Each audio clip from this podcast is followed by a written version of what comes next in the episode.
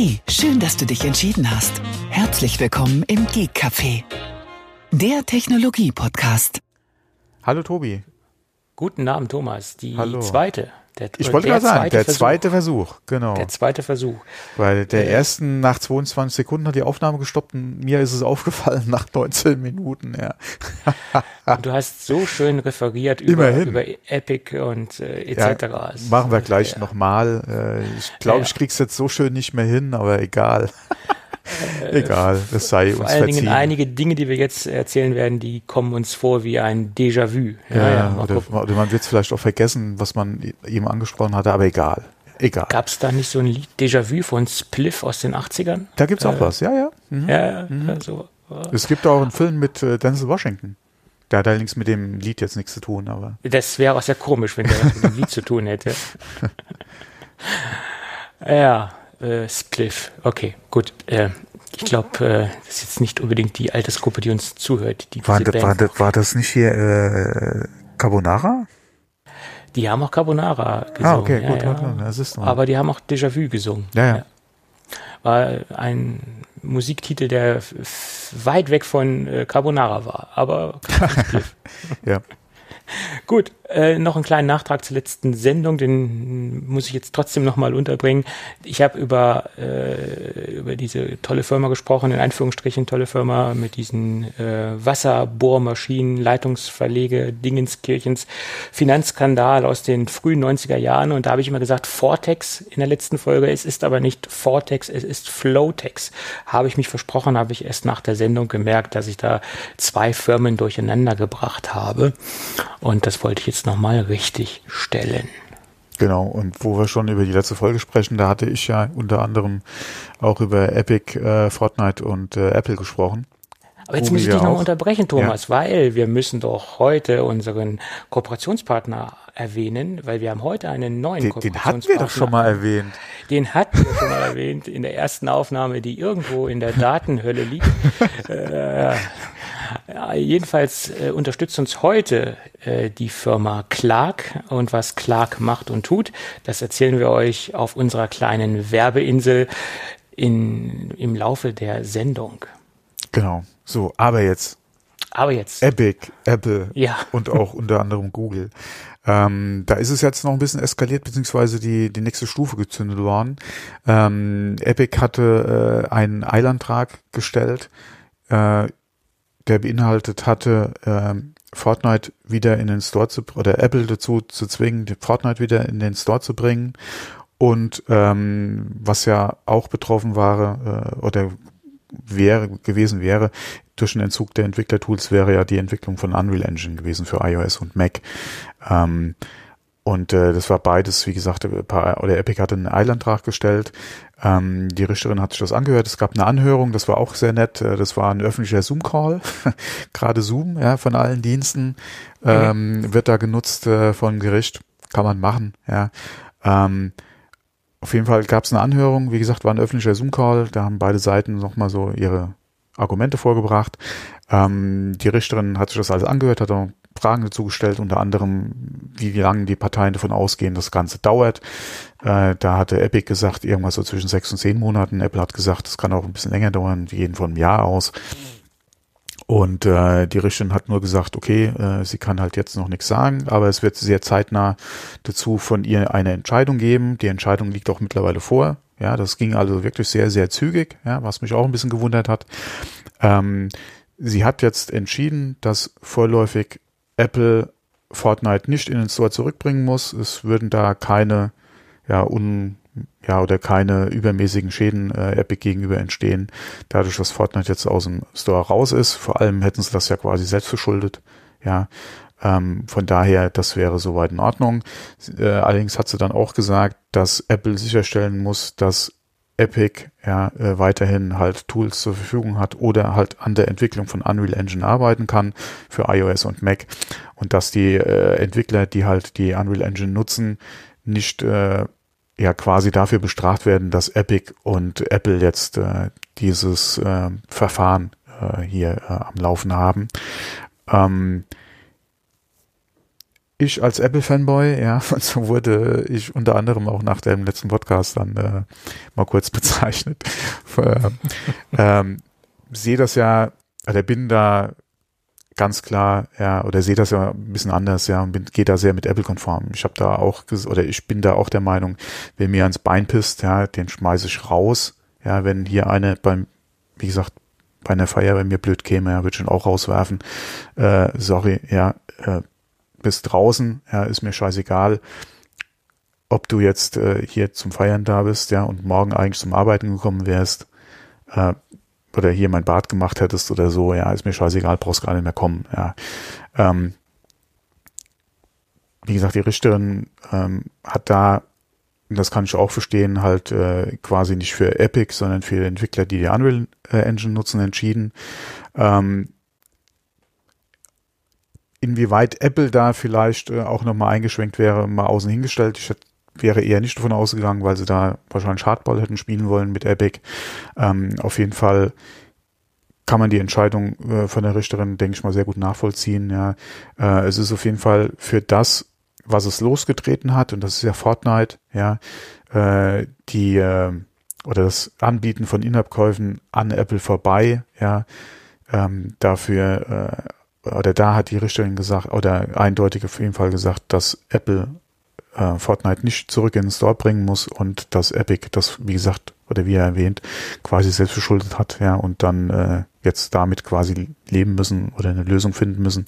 Und wenn sie halt vorher keine Lösung finden, im, im Prinzip ja dann äh, ein Fortnite-Update ohne die Möglichkeit, halt am App Store vorbei äh, Käufe anzubieten, dann äh, müssen sie halt auf jeden Fall den Ausgang des Verfahrens abwarten.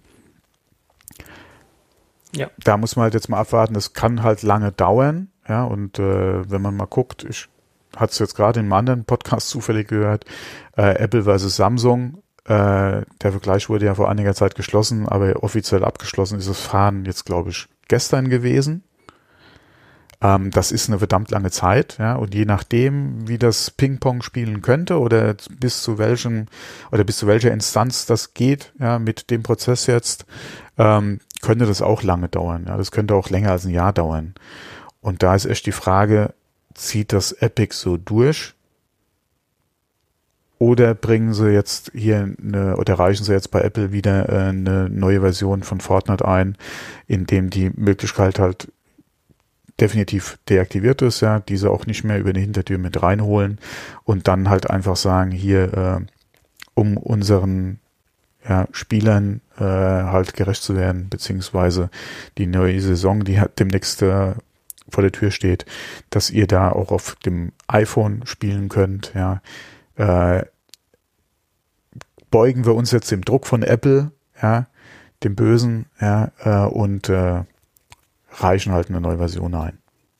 Muss man mal abwarten. Ja, ich denke mal eher, dass ich rechne eigentlich damit, dass das jetzt kommt, weil ich glaube nicht, dass Epic ja auf zwölf Monate, keine Ahnung, oder im Idealfall vielleicht sechs Monate Einnahmen verzichten will, die sie da generieren können. Ja, das ist, denke ich, ein, ein großer Schaden. Äh, je länger äh, das, das Spiel dort nicht vertreten ist, äh, je größer wird der Schaden, das ist ganz klar. Und die Frage ist halt auch, ähm, ist ein Rechenspiel, ne, was, was Epic da aufstellen muss. Wie lange können sie durchhalten oder wie lange wollen sie durchhalten? Äh, gut, was heißt können? Können tun sie das relativ lange. Das ist ja auch keine, kein kleines Unternehmen. Äh, das das finde ich auch immer so lustig. Äh, es wird denn bei vielen, in vielen Medien so darüber berichtet, als ob das ein kleines eine Startup ist, was da gegen Apple kämpft oder was gegen Apple vorgeht. Aber das, Epic ist ein wahnsinnig großes Unternehmen und äh, das ist schon lange aus den Kinderschuhen herausgewachsen. Also das, das ähm, so, müsste man ja auch nochmal klar, äh, klar machen, denke ich. Ähm, und viele Medien, die vielleicht auch so ein bisschen äh, fernab der, der Technik ist, sind, die darüber berichten, die, die schreiben, ja, es ist ein kleineres Unternehmen, aber die haben sich wahrscheinlich nicht äh, genügend mit Epic auseinandergesetzt. Das finde ich immer lustig. Ja, vor allem, man muss ja auch mal gucken. Epic hat ja jetzt auch nicht unbedingt den besten Ruf, was gerade ihren Epic äh, Game Store betrifft äh, für Windows, weil sie da über Exklusivtitel äh, quasi Spiele raus aus Steam genommen haben, beziehungsweise äh, verhindert haben, dass Spiel halt in den Steam Store kommt. Und da muss man auch mal gucken, so mit der Store äh, für Windows-Spiele äh, ist oder äh, ist einfach Steam. Viele äh, Spieler wollen da ihre Spiele in der Steam Library einfach haben, beziehungsweise bei Steam kaufen. Und ähm, Epic hat da über einige Exklusivtitel die letzten Monate äh, ziemlichen Unmut auf sich gezogen. Und äh, in der Situation dann noch als ähm, ja quasi als guter dazustehen, ist schon eine Leistung, ja, in dem Zusammenhang, weil, wie gesagt, die haben sich sehr, sehr, sehr viel Unmut eigentlich die letzten Monate geholt gehabt, gerade mit der Politik, die sie gefahren haben, um ihren Epic Game Store halt einfach äh, im Markt zu platzieren und da äh, entsprechend Käufe zu generieren war schon nicht ohne, ja. Deswegen, ähm, jeder, der dann einfach äh, jetzt hier Epic da auf ein hohes Podest stellt, ähm, müsste da vielleicht auch noch mal ein bisschen in, in Hausaufgaben investieren und sich das alles mal genau angucken, was da in den letzten 15, 18 Monaten da gelaufen ist äh, in Bezug auf Epic. Ja, ja. Ähm, ja aber ja, ähm, es ist äh, jetzt wie es ist. Auf jeden Fall denke ich mal, kann man mit dem Ergebnis sehr gut leben. Das, um was es eigentlich hauptsächlich ging, äh, Fortnite, äh, ist klar zugunsten von Apple erstmal äh, so jetzt entschieden worden. Ähm, Unreal ist im Hinblick auf alle Entwickler, die halt die Engine einfach nutzen, denke ich mal auch eine sehr gute Entscheidung ähm, für die Entwickler. Ja, es ist äh, vielleicht ein kleiner Sieg auch für Epic aber ich denke mal, einer, den, den äh, Apple eigentlich ganz gut wegstecken kann, gerade weil die Entwickler ja auf ihrer Plattform, die mit der Engine arbeiten, halt weiterhin dann einfach jetzt erstmal arbeiten ja. können. Es ist die Frage, inwieweit das halt jetzt auch nochmal den ein oder anderen Entwickler äh, für neue Projekte oder je nachdem wie fortgeschritten sein Projekt ist, vielleicht auch mal zum Umdenken bringt und der sich überlegt, ja, ist es vielleicht so gut im Moment äh, auf Unreal als äh, Engine zu setzen? Oder gucke ich mhm. mir nicht vielleicht doch Unity mal an? Mhm. Das hat jetzt so ein bisschen Geschmäckle, diese ganze Unreal-Geschichte. Ja, ja. Das ist, das ist richtig. Ja. auf jeden Fall. Das äh, muss man sich da als Entwickler auf jeden Fall mal überlegen. Will ich mir jetzt im Moment mit einem neuen Projekt den Schuh anziehen? Ja. Klar ist es auch nicht so einfach, äh, einfach äh, oder in eine, in eine neue Engine einzusteigen, wenn man schon viele investiert hat in Bezug auf äh, Arbeitsumgebung, ja, und auch das, den Umgang lernen mit der Engine. Das ist auch nochmal so ein Ding. Aber wenn man eh schon eventuell sich auch mit äh, dem Thema Unity beschäftigt hat, wäre das vielleicht auch der ein oder andere Entwickler, der vielleicht dann denkt, okay, dann mal gucken, ja, warten wir mal noch ein, zwei Wochen ab, wie sich das alles entwickelt und dann, äh, ja, hm. Ja. Sicherlich. Ähm, Aber auch da, den Schuh hat sich Epic selbst angezogen und die muss, mussten vorher schon gewusst haben, was passiert, ja. Oder was droht. Ich denke nicht, dass sie so blauäugig waren und sind nur davon ausgegangen, hier, okay, dann zieht uns äh, Apple Fortnite äh, aus dem Store und wir machen weiter wie gehabt, weil, hallo, ja. Damit, damit äh, konnten die eigentlich rechnen, damit, äh, damit hätten sie rechnen müssen, ganz einfach. Ja. Und ich glaube, so äh, durchgeplant, wie diese Aktion genau. war und von langer Hand äh, organisiert und geplant war. So schlau sind sie auch gewesen und haben das einfach mit ins Kalkül ein, einbezogen, diese ganze Geschichte, dass auch diese Engine äh, äh draufgehen konnte. Ja, und sie haben halt Glück gehabt, dass. Ja, oder dass, dass halt ähm, der, der Entzug der Entwicklertools halt auch zur Folge hat, dass sie halt im Prinzip nicht mehr an Unreal für iOS oder Mac arbeiten können. Genau. Oder sie ja, hätten ja. gedacht, dass Apple den Schritt nicht geht, weil halt so viele Entwickler halt noch mit dran stehen. Und ich würde auch da sagen, was halt teilweise in der Presse erwähnt wurde, dass Apple äh, gegen ihre Entwickler äh, arbeitet oder die halt da äh, als Geisen genommen hat, das sehe ich ganz klar andersrum. Ja. In, in, äh, in Haft äh, beziehungsweise als, als Geisen genommen hat im Prinzip Epic ja, die Unreal Engine, beziehungsweise die Entwickler, die mit der Unreal Engine zusammenarbeiten, oder die, die verwenden, ja, und mit Epic da zusammenarbeiten. Ähm, das hat, wie gesagt, das ist, das ist, äh, Epic gemacht, ja. Ja, und, Epic hat und, im Endeffekt äh, seine Apple. Entwickler äh, oder die auf die Unreal Engine äh, setzen gefährdet oder ich sag jetzt mal Wissentlich, als Kanonenfutter benutzt, genau, äh, ja. ganz plakativ. Äh, oder sie haben sie haben es ähm, in Kauf genommen, dass die äh, Entwickler, die eigentlich gar nichts damit zu tun haben, direkt genau. damit zu tun, aber indirekt auch nichts im Endeffekt, äh, gefährdet sind und mit in Mitleidenschaft gezogen werden. Das, das genau. hat Epic äh, riskiert, ganz klar. Muss ja, man, weil so, so sehe ich das auch. In ja. dem einen oder anderen Artikel ist ja immer die, oder die Rede davon, dass Apple das gemacht hat, ja. Äh, und jetzt ja. die Entwickler da als Druckmittel gegenüber Epic sehe halt mit ins Boot holt. Ja, ich sehe es halt andersrum. Da ja. mag auch der ein oder andere wieder sagen Apple-Fanboy, aber für mich ist die Sache einfach so äh, zu sehen. Ja. Ja, das ist, sehe ich, da gebe ich dir recht und das sehe ich äh, genauso und ähm, Sicherlich muss man das auch wiederum von beiden Seiten sehen, etc. Aber ich, ich bin im Moment eher auf der Seite von, von Apple, äh, was die jetzige Situation äh, hergibt oder was die jetzige Informationslage hergibt. Genau. Und wer in die Shownotes reinguckt, wird da auch nochmal einen Link sehen für Xbox bzw. Microsoft. Ähm, ich werde da jetzt nicht mehr so ausführlich drauf eingehen wie bei der ersten Aufnahme, sondern äh, man kann sich auf jeden Fall in den Shownotes mal äh, anklicken und durchlesen. Es ist eh ein kurzes Dokument, drei Seiten, wenn ich es richtig im Kopf habe. Ähm, da hat nämlich Epic auch noch, äh, da hat Epic, da hat Microsoft nochmal Stellungnahme genommen in Bezug auf die Unreal Engine ähm, und äh, welchen Schaden das bedeuten würde, wenn halt ähm, Epic nicht mehr an der Entwicklung äh, arbeiten oder die Tools nicht mehr hätte, um halt an der äh, Unreal Engine zu arbeiten. Ähm, da hatte, wie gesagt, Microsoft sich äh, auch nochmal eingeschaltet, ist vielleicht falsch gesagt, aber die hatten da auch nochmal bei Gericht was eingereicht, um da auf die Dringlichkeit halt hinzuweisen. Ähm, ja, kann man machen, kann man Microsoft auch, denke ich, ganz gut verstehen. Äh, die sind ja quasi auch direkt davon betroffen. Äh, von daher äh, kann man das machen. Und auch da auf jeden Fall eindeutig zu sehen, es geht da ganz klar um die Unreal Engine, ja. Und äh, nicht um 30 Prozent.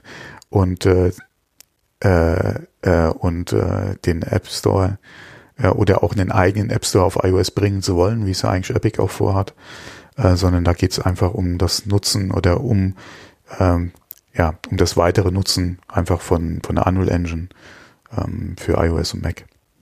Mhm. Genau. Gut. Dann würde ich sagen, machen wir mit dem nächsten kleinen Genau, ich habe immer ein, ein Auge auf meine Recording-Software. Also das ist gut. Noch. Okay. Wo wir gerade bei Klage sind, äh, es gibt eine neue Klage äh, rund um das Themengebiet Flexgate. Flexgate ist ja das Problem, wo das Datenkabel vom Display zum Logic Board oder die Verbindung vom Display mhm. zum Logic Board etwas zu kurz geraten ist. Und beim Auf- und Zuklappen des, des MacBooks, das hat einige Geräte betroffen, kann es halt zu Problemen führen, zu Darstellungsfehlern auf dem Display führen, äh, bis hin zum kompletten Ausfall ähm, des Displays oder besser gesagt bis zum kompletten Ausfall äh, der Datenübertragung äh, zum Display. Das Display ist dann äh, weiterhin noch äh, funktionsfähig, sobald man das Kabel austauscht. Das äh, geht davon nicht kaputt, aber das Kabel ist halt zu kurz bemessen und das ist halt bei einigen Geräten aufgetreten. Äh, Apple hat äh, auch ein Reparaturprogramm äh, auf die Beine gestellt für diese betroffenen Geräte oder besser gesagt für die Geräte, wo Apple meint, dass sie betroffen sind.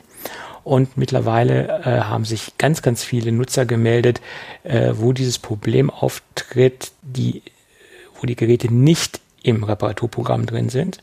Und Apple hat sich geweigert, das anzuerkennen und hat gesagt, nee, das ist es nicht, das äh, ist ein anderes Problem oder hat besser gesagt diese Geschichte nicht äh, aus Kulanz mit ins Reparaturprogramm reingenommen, sondern die Geräte wurden dann halt kostenpflichtig repariert, wenn sie außerhalb der Garantie waren oder der Gewährleistung waren. Und da haben sich jetzt einige Nutzer zusammengetan und haben eine Sammelklage äh, auf die Beine gestellt und äh, möchten halt, dass ihre Geräte auch in das Reparaturprogramm mit ähm, einbezogen werden.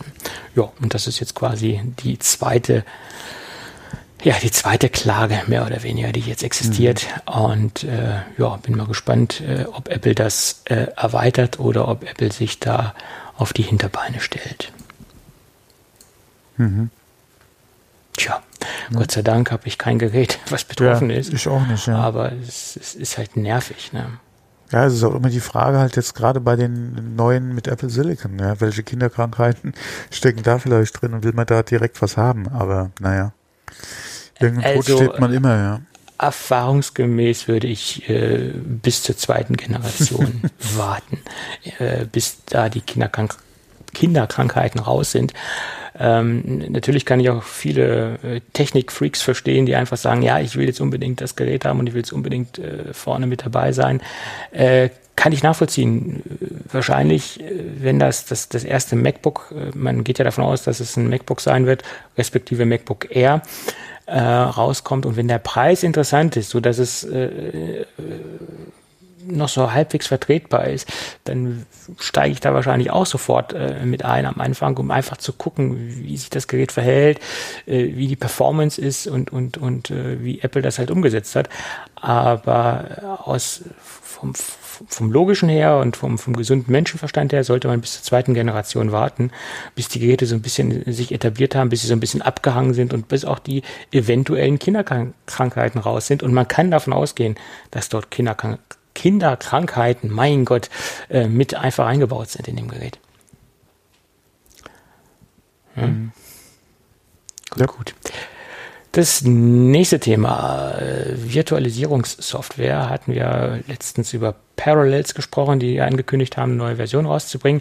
Und jetzt hat VMware auch eine neue Version angekündigt, nämlich die Version 12 äh, für äh, macOS 11, also mit macOS 11 Kompatibilität und äh, noch so ein paar andere kleine Features, die ganz interessant sind. Es wird unter anderem eine eGPU unterstützt und nicht nur eine eGPU, sondern eine ganze Reihe verschiedener Modelle oder besser gesagt verschiedener Modelle mit verschiedenen äh, Grafikkarten. Äh, auf die auf die eGPU an sich oder auf das Gehäuse kommt es ja darauf nicht an, sondern auf die verbaute Grafikkarte kommt es an. Und man hat auch die Möglichkeit ähm, viel mehr Arbeitsspeicher der jeweiligen Grafikkarte zuzuordnen, sofern die Grafikkarte genügend Arbeitsspeicher hat. Man kann jetzt ja bis 8 Gigabyte für die, virtu für die jeweilige virtuelle Maschine ähm, gehen oder der virtuellen Maschine zuweisen ähm, und äh, das Besondere ist auch, die Version 12 ist für Privatanwender kostenlos. Äh, sobald man da kommerziell wird oder sobald man das im, im Business-Umfeld einsetzt, äh, liegt da eine Einzel Einzelplatzversion bei 150 US-Dollar. Aber als Privatanwender äh, möchte VMware das Ganze kosten, also für Privatanwender möchte das VMware kostenlos rausbringen. Und das ist schon mal ein grandioser Vorteil gegenüber Parallels, weil da gibt's ja für Privatanwender äh, nichts äh, umsonst oder nichts kostenlos, da muss ja dann für bezahlt werden. Wenn man sich anschaut, dass man im Endeffekt, äh, um, um es optimal nutzen zu können und mit allen Features äh, das Ganze optimal nutzen zu können, muss man ja quasi zu jeder macOS-Version auch eine aktuelle Parallels-Version haben. Es gab auch, äh, es gibt auch natürlich die Möglichkeit, ältere Versionen zu nutzen, was jetzt aber bei äh, macOS 11 wahrscheinlich nicht der Fall sein wird, dass es funktioniert. Aber früher gab es halt auch die Möglichkeit, äh, das über zwei bis drei Betriebssystemversionen zu nutzen und es hat trotzdem funktioniert, aber um das komplette Feature-Set und auch die komplette Performance ausnutzen zu können, sollte man eigentlich immer zur passenden macOS-Version auch die aktuellste Parallels-Version haben. Ähm, und das kann dann schon ins Geld gehen, wenn man jedes Mal dann noch äh, da dementsprechend was auf den Tisch legen muss. Ja. So bei Parallels, ich, ich bin so lang schon aus dem, aus dem Thema raus. War das nicht irgendwas um die 80 Dollar oder so? Kann sein, weiß ich jetzt nicht auswendig. Ja, ich weiß es auch nicht mehr, ja. Aber billig war es jetzt auf jeden Fall nicht, dass man jetzt einfach sagen kann, auch ist ja ein No-Brainer, date ich jetzt mhm. mal ab. Ja, ja. Ist, äh, also ganz günstig war es nicht. Er ist natürlich auch der Quasi-Standard, äh, gerade im, im, im ja. Bereich mhm. und hat sich auch äh, etabliert und, und soll auch, funktioniert auch ganz okay, muss ich sagen. Aber äh, ich denke, ich werde mir auch mal VMware anschauen und äh, das könnte doch eine Alternative sein. Äh, vor allen Dingen für Leute, die nur ab und an mal mit einer virtuellen Maschine arbeiten und vielleicht gerade nur einen Anwendungsbereich haben, um ein spezielles Programm zu nutzen. Da muss man jetzt wahrscheinlich nicht unbedingt auf Parallels gehen. Da kann man auch eine Alternative nutzen. Ja, ja auf jeden Fall. Ja, und dann hatten wir in irgendeiner Folge über Kameraabdeckung gesprochen für MacBooks. Mhm, ja. Und da hat ja Apple ein Service-Dokument rausgebracht, dass die Kameraabdeckungen äh, nicht größer sein dürfen, nicht mhm. dicker sein dürfen als 0,1 Millimeter. Yep. Und da haben wir noch gesagt, naja, hm, Post-it drüber kleben und dann ist gut im Bedarfsfall etc.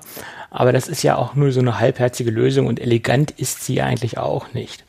Und da hat jetzt die Firma Panzerglas, ähm, ist äh, ein deutsches Unternehmen, oder zumindest ist sie in Deutschland ansässig, panzerglas.de, äh, eine Dual Privacy Folie rausgebracht. Besser gesagt, das ist eine Folie, die man auch mehrmals verwenden kann.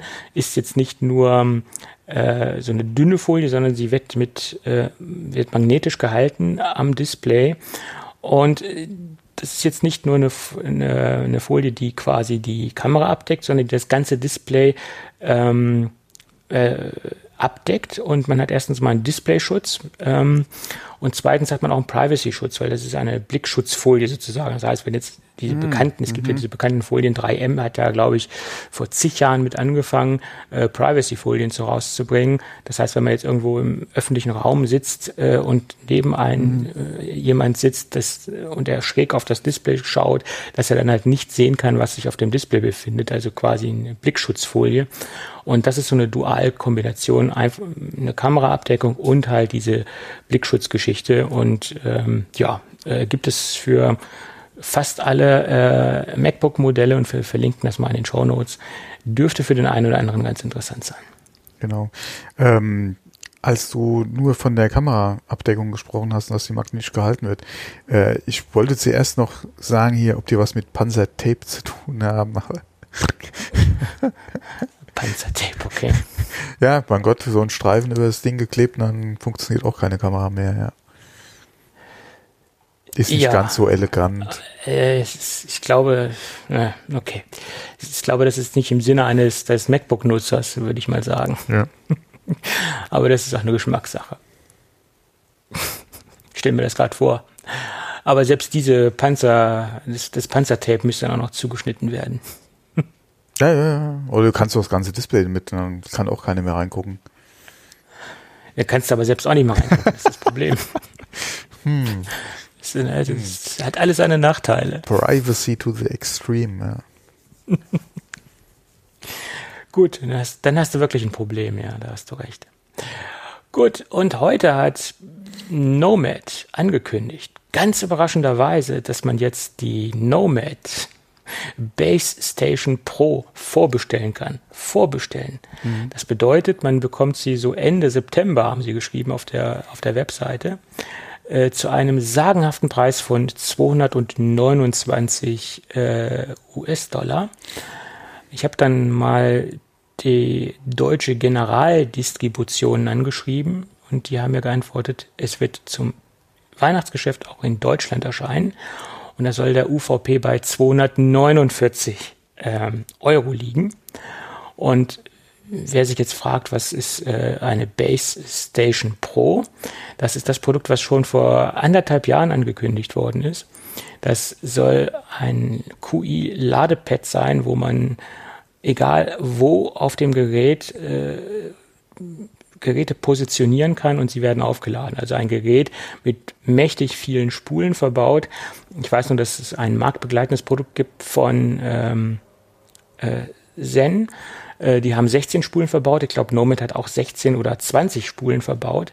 Und äh, dann ist es quasi egal, wo man die Geräte auflegt. Äh, sie können maxi dieses, äh, die Base Station Pro kann maximal drei Geräte gleichzeitig laden. Ähm, und dann ähm, soll das angeblich wirklich so funktionieren, dass man die Geräte egal wo drauflegt. Bei Zen hat es funktioniert. Zen hat natürlich nur einen Nachteil. Die haben einen wahnsinnig lauten Lüfter verbaut und somit ist dieser ganze Vorteil, dass man irgendwo die Geräte drauf liegt, nach meiner Meinung komplett für einen, für Eimer, weil ich will da kein Störgerät haben oder kein Gerät, was es laufend Lärm macht. Und ich bin sehr gespannt, was, was die äh, Base Station Pro letztendlich äh, macht und tut. Vom Lüfter habe ich jetzt soweit nichts gelesen. Das heißt aber nicht, dass äh, keiner verbaut sein muss. Äh, man muss es ja nicht erwähnen, ob einer verbaut mhm. ist oder nicht. Ähm, es kann eine böse Überraschung geben, dass da halt auch ein Lüfter verbaut ist. Ich hoffe, sie haben das irgendwie anders gelöst mit passiven Kühlelementen, die die Wärme ableiten. Äh, Heatpipe etc. Bloß auch die Heatpipe äh, entwickelt ja dann dementsprechend Wärme und auch die Wärme, die dann die Heatpipe aufnimmt, muss ja dann irgendwo hin. Mhm. Äh, ja, keine Ahnung. Ich, ich hoffe mal, sie gehen den lüfterlosen Weg. Ähm, ja, und Wäre zu wünschen auf jeden Fall, ja. Ja, also wenn das Ding Lüfter hat, dann kommt das für mich nicht in Frage, ähm, weil das muss ich nicht haben. Äh, für, für ein Ladepad ein Lüfter. Ja, sorry, nee, sorry, bei dem Preis kommt das für mich so oder so nicht in Frage. Ja, ich habe auch gar nicht so viele Geräte, die gleichzeitig geladen werden müssen, also von daher. Ja, das ist dann nochmal eine ganz andere Geschichte. Aber wenn das Ding noch zu, zu, zusätzlich noch einen Lüfter hat, no way. Mhm. Ähm, aber jedenfalls das Gerät hat äh, äh, Blomberg äh, dazu ähm, bewogen, denn nochmal einen Artikel darüber zu schreiben. Ist natürlich klar, weil das ist im Moment eine, eine, ein Thema, was, was eh gehypt ist, gerade auch im Hinblick auf AirPower. Und hat nochmal das Thema AirPower aufgegriffen. Und sie haben geschrieben, dass Apple immer noch an, ja. an AirPower arbeitet, mhm. aber ein Gerät rausbringen will, was etwas weniger ambitioniert ist. Das heißt, nicht diese ganzen Specks beinhaltet und die ganzen ähm, Dinge kann, können soll, die die eigentlich angedachte AirPower-Ladematte können sollte, ähm, sondern etwas abgespeckt. Und sie soll dieses Jahr noch rauskommen. Das war äh, die äh, Vorhersage und wie gesagt in einer etwas reduzierten Form. Was Sie natürlich verstehen unter einer reduzierten Form, das kann ich dir nicht sagen, das weiß ich nicht. Es gab aber vor ein paar Tagen ja auch die Gerüchte, dass sie äh, mit Magneten arbeiten wollen in kommenden iPhone-Produkten oder vielleicht sogar in, in Hüllen, in, die Apple selbst produziert, dass wenn man das Gerät auf die Ladestation legt, dass es dann automatisch den optimalen Punkt findet, äh, wo es aufgeladen wird und sich von diesem Punkt dann auch nicht wieder runter bewegen kann, so einfach. Das ist immer so das Problem. Man legt irgendwo ein Gerät zum Laden und man muss den Punkt finden, dass es geladen wird. Aber wenn es sich ein bisschen verschiebt, dann lädt es schon nicht mehr und es kann vorkommen, dass man nächsten Morgen drauf guckt aufs Handy und es hat gar, ist gar nichts passiert und es hat gar nicht geladen. Und das will man mit dieser Magnettechnik ähm, unterbinden, dass die Geräte also sich selbst den, ob, den Punkt finden und selbst einrasten, in Anführungsstrichen, und dort auch sich, dort auch liegen bleiben. Und ich könnte mir vorstellen, dass das dann in Kombination mit dieser neuen AirPower Matte und dem kommenden iPhone eventuell kommt und dass man dort auf der Rückseite halt mit Magneten im Gehäuse arbeitet oder vielleicht auch in, in Cases, wie ich schon eben sagte. Und vielleicht gehen sie ja so weit, dass es ein Standard wird, den man in, in das auch Third-Party-Anbieter für Hüllen äh, sich das äh, einbauen können in die Geräte und dass man dann dementsprechend dann äh, AirPower Ladematten kompatibel wird, wäre ja auch denkbar dass das mit ins MFI-Programm einbezogen wird, dass man sagen kann, okay, ihr könnt diese Option nutzen, zahlt dann Lizenz und könnt dann Magnete in eure Smart Cases äh, in Anführungsstrichen einbauen. Ja, MFI zertifiziert dann. Ja. Mhm. Obwohl ich weiß nicht, wie weit man das schützen kann, in wie, in welcher Form man in seinen Cases Magnete verbaut. Also ich weiß nicht, ob da, ob man da jetzt ein Wahrscheinlich eher weniger, aber es, die sind halt dann nicht MFI zertifiziert. Ja. Und wenn irgendwo ein Garantiefall sein sollte und du sagst dann hier, ich habe die Hülle da verwendet und äh, ja, sorry, tut uns leid, äh, kein Garantiefall. Mhm. Möglich, möglich, dass das dann ja. Ja, also AirPower äh, lässt Apple äh, ja, los, ne, irgendwie. Seitdem, äh, ja, das, das verfolgt uns hier äh, wahrscheinlich die nächsten Jahre noch. Wenn sie nicht wirklich irgendwann mal ein Produkt bringen oder ganz eindeutig sagen, es kommt nichts mehr, dann wird uns das noch jahrelang wahrscheinlich verfolgen. Ja, ja die haben das ja nur so halbherzig gesagt. Ich glaube, das war ein Tech-Crunch-Interview, wo sie halt äh, das so beiläufig fallen, fallen ließen. Ja, nee, äh, kommt jetzt so doch nicht, ähm, gibt es Probleme. Also so, so, ein richtiges offizielles Announcement gab es dazu ja nicht, dass, äh, dass es keine AirPower geben wird. Ja. ja. Und selbst wenn sie es gesagt ja, hätten, würden sie, wahrscheinlich waren ja schon recht, sie, sie, sie waren ja schon sehr weit damit. So, dass sie ja schon in Verpackungen das Ding aufgeführt haben. Ja. Ne? Ja. Ja, und ich bin auch gespannt, äh, wie es preislich aussehen wird. Ja, okay, das äh, wird sich da in, den, in der Richtung Nomad in, auf jeden Fall orientieren. Das ist, denke ich, auch mal der Grund, warum äh, Nomad überhaupt mit dem Preis da so rausgehen kann. Ja. Weil die Gerüchte naja, ja eh schon da waren, dass AirPower nicht günstig wird, ja. Im Moment können sie es halt noch tun, weil es nichts Vergleichbares gibt, außer dieses Ding von, von Zen. Und das Zen-Ding liegt allerdings auch etwas günstiger mit 199 Euro. Und deswegen könnte ich mir vorstellen, dass dieses Nomad keinen Lüfter hat und dass sie das deswegen argumentieren, ja Leute, wir sind lüfterlos, äh, 50 Euro ist das Ding zwar teurer oder ist unser Produkt teurer, aber wir sind lüfterlos. Könnte natürlich sein. Möglich, ja. Ja, mal gucken, vielleicht bekomme ich ja ein Testmuster äh, von Nomad und kann mir das mal äh, Du kannst das an mir dann weiterschicken. Äh, wenn, wenn, der Lüfter dann zu laut ist oder so, ne? ja, nee, ich hatte eben schon gesagt, ich habe ja das im Prinzip nur das iPhone zum Aufladen und da macht das eigentlich keinen Sinn. Also ich habe das jetzt mal auf der Webseite ja angeschaut, durch, durchgescrollt und da gibt es auch so eine Explosionszeichnung von dem Gerät. Das sieht ja alles sehr schick und sehr schön aus, das bekannte Nomad-Design.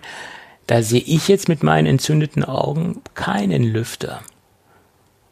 Es kann natürlich auch so sein, dass die das so äh, positioniert haben, dass der jetzt nicht abgebildet ist, mhm. aber das, äh, naja, ich bin gespannt. Genau. Gut. Tja, dann gab es das nächste Kurzthema. Apple Pay ist jetzt seit Dienstag Vormittag, glaube ich, bei der Sparkasse verfügbar. Man kann dort seine Karte registrieren. Und im Endeffekt äh, ist es ja kein richtiges Apple Pay. Es ist ja Apple Pay Lite, würde ich sagen. Ne? Wieso? Ja, du kannst ja nicht online mit bezahlen, du kannst nicht im Ausland damit bezahlen. Du hast ja so ein paar Einschränkungen, die äh, ja, die Girocard halt ja, beinhaltet. Ja, ne? ja, Also es ist nicht das, das volle äh, Apple Pay Programm. Und ehrlich gesagt wundere ich mich so ein wenig, dass Apple das in dieser Form mitmacht. Nee, äh, weil, ja, die sind wahrscheinlich auf jeden Fall erstmal froh, dass sie Sparkassen überhaupt das machen. Ja, ja, aber dann so ein eingeschränktes Apple Pay, nicht im vollen Umfang, äh, ist so ein bisschen halbherzig, ne? finde ich. Auch wenn man, ja, ich, ich kann es nicht, ich, ich kann es nicht verstehen, dass Apple da so, so nachgiebig ist und, und sagt, okay, dann, dann macht es halt nur so, wie ihr das wollt, wie ihr das könnt oder was ihr anbieten könnt oder was ihr technisch abbilden wollt oder könnt, wie auch immer. Äh, und äh, ja, ist natürlich eine Girokarte natürlich ein wahnsinnig großes ähm, ein großer Markt, ganz klar. Und ich glaube, das ist auch der einzige Grund, warum Apple gesagt hat, okay, dann, dann macht es halt in einer Light-Version, äh, weil diese Girokarte in Deutschland so wahnsinnig wichtig ist. Oder so ein Wobei man muss sagen, Marktanteil ist. die Girocard an sich hat ja auch keine Online-Bezahlfunktionalität. In dem Sinne nicht. Man hat halt nur die Möglichkeit, das über Lastschrift äh, oder Bankeinzug genau. äh, ja. zu machen. Das ist das Einzige, ja. was dann geht letztendlich. Ja, ja. von daher, hm, okay. Ähm, nee, wir sind auf jeden Fall schon mal froh, dass es jetzt überhaupt da ist. Was mich gewundert hat, ist, dass man es eigentlich nur aus der Presse erfahren hat. Ansonsten war da ja eigentlich nichts irgendwie zu hören. Äh, als Sparkassennutzer hätte mich so eine Push-Benachrichtigung ja eigentlich mal interessiert, weil ich habe die App ja installiert. Warum kriege ich da nicht eine Push-Benachrichtigung? Hier, ja. Freunde, äh, Apple Pay ist live, willst du die Karte äh, einrichten? Weil du brauchst ja, ja, für das Einrichten sowieso die Sparkassen-App. Ohne Sparkassen-App kannst du die Karte nicht in, in die Apple Wallet reinhauen. Von mhm. daher, warum schickt die Sparkasse nicht eine Push-Benachrichtigung raus. Selbst auf der Homepage der ja. Sparkasse, wo ich bin, war nichts zu sehen. Genau, bei mir auch nicht. Mhm. Und äh, man muss dazu sagen, es ist ja, jede Sparkasse hat ja letztendlich eine eigene Webpräsenz, in dem Fall, wie sie sich präsentiert. Äh, und die Rechenzentren, die dahinter sitzen, sind natürlich zentralisiert und sind teilweise zusammengeschaltet. Da gibt es ja verschiedene. In Niedersachsen zum Beispiel ist das nächste in Hannover, was, was die Sparkasse zum Beispiel in, in Göttingen betreut, also das nächstgrößere Rechenzentrum. Ähm, aber die, die Webpräsenzen der einzelnen Sparkassen oder der einzelnen Sparkassen wo auch die kleineren mit dazugehören, die sind ja individuell gestaltet, wie sie die, den Aufbau haben etc. oder wie sie ihre Kunden da betreuen letztendlich. Ähm, das ist ja auch immer so ein Ding, äh, äh was mich wundert, dass man da so eine Differenzierung vornimmt und dass man da so viel ähm, Lokalkolorit mit, mit reinnimmt in diese, in diese Gestaltungsgeschichte. Ich denke, wenn, wenn man das einheitlicher machen würde, gerade bei der, äh, bei der Sparkasse und dann nicht so viel individuell auf die einzelnen Filialen oder auf die einzelnen Sparkassen an sich eingehen würde, könnte man das auch ein bisschen kostengünstiger gestalten. Wenn ich, wenn ich mir das anschaue, teilweise wie die da differenzieren, wird mir ganz anders. Ja, wobei die Sparkasse an sich ist ja nicht eine Bank. Nein, nein, nein, das ist schon richtig. Aber die Sparkassenfarben sind im Prinzip ja überall gleich und alles andere, ja, okay. Ja, aber so der, das große Kern und der Verband dieser ganzen Geschichte, der hängt dann schon miteinander zusammen und wird schon teilweise zentralisiert gesteuert. Also das ist ja jetzt nicht so, dass da jetzt, äh, dass die jetzt komplett alles äh, in Eigenregie unternehmen müssen und, und, und tun. Ne? Das ist ja ein Verband letztendlich. Der nee, das, das nicht. Da wird mhm. wahrscheinlich auch äh, in Bezug auf IT-Dienstleistungen äh, äh, nicht jeder seinen äh, ja schon Eigene seinen eigenen, genau. seinen eigenen haben, aber da wird's wie, wie bei anderen auch eine Firma geben, die halt für, keine Ahnung, für die Region oder so im Prinzip alles macht. Ja. ja. ja. Naja, anyway. Ja, auf jeden Fall, wie gesagt, du brauchst die App, die muss installiert sein, ansonsten sagt dir die Wallet eh, äh, installier bitte mal die App. Ähm, welches TAN-Verfahren nutzen du bei der Sparkasse? Ich nutze das, das, äh, das App-Verfahren. Das heißt, das äh, App, okay, weil ich habe ja noch Chip TAN. Das ist auch ganz hm. witzig, hm. weil äh, du brauchst ja hier eine TAN quasi zum Aktivieren. Hm.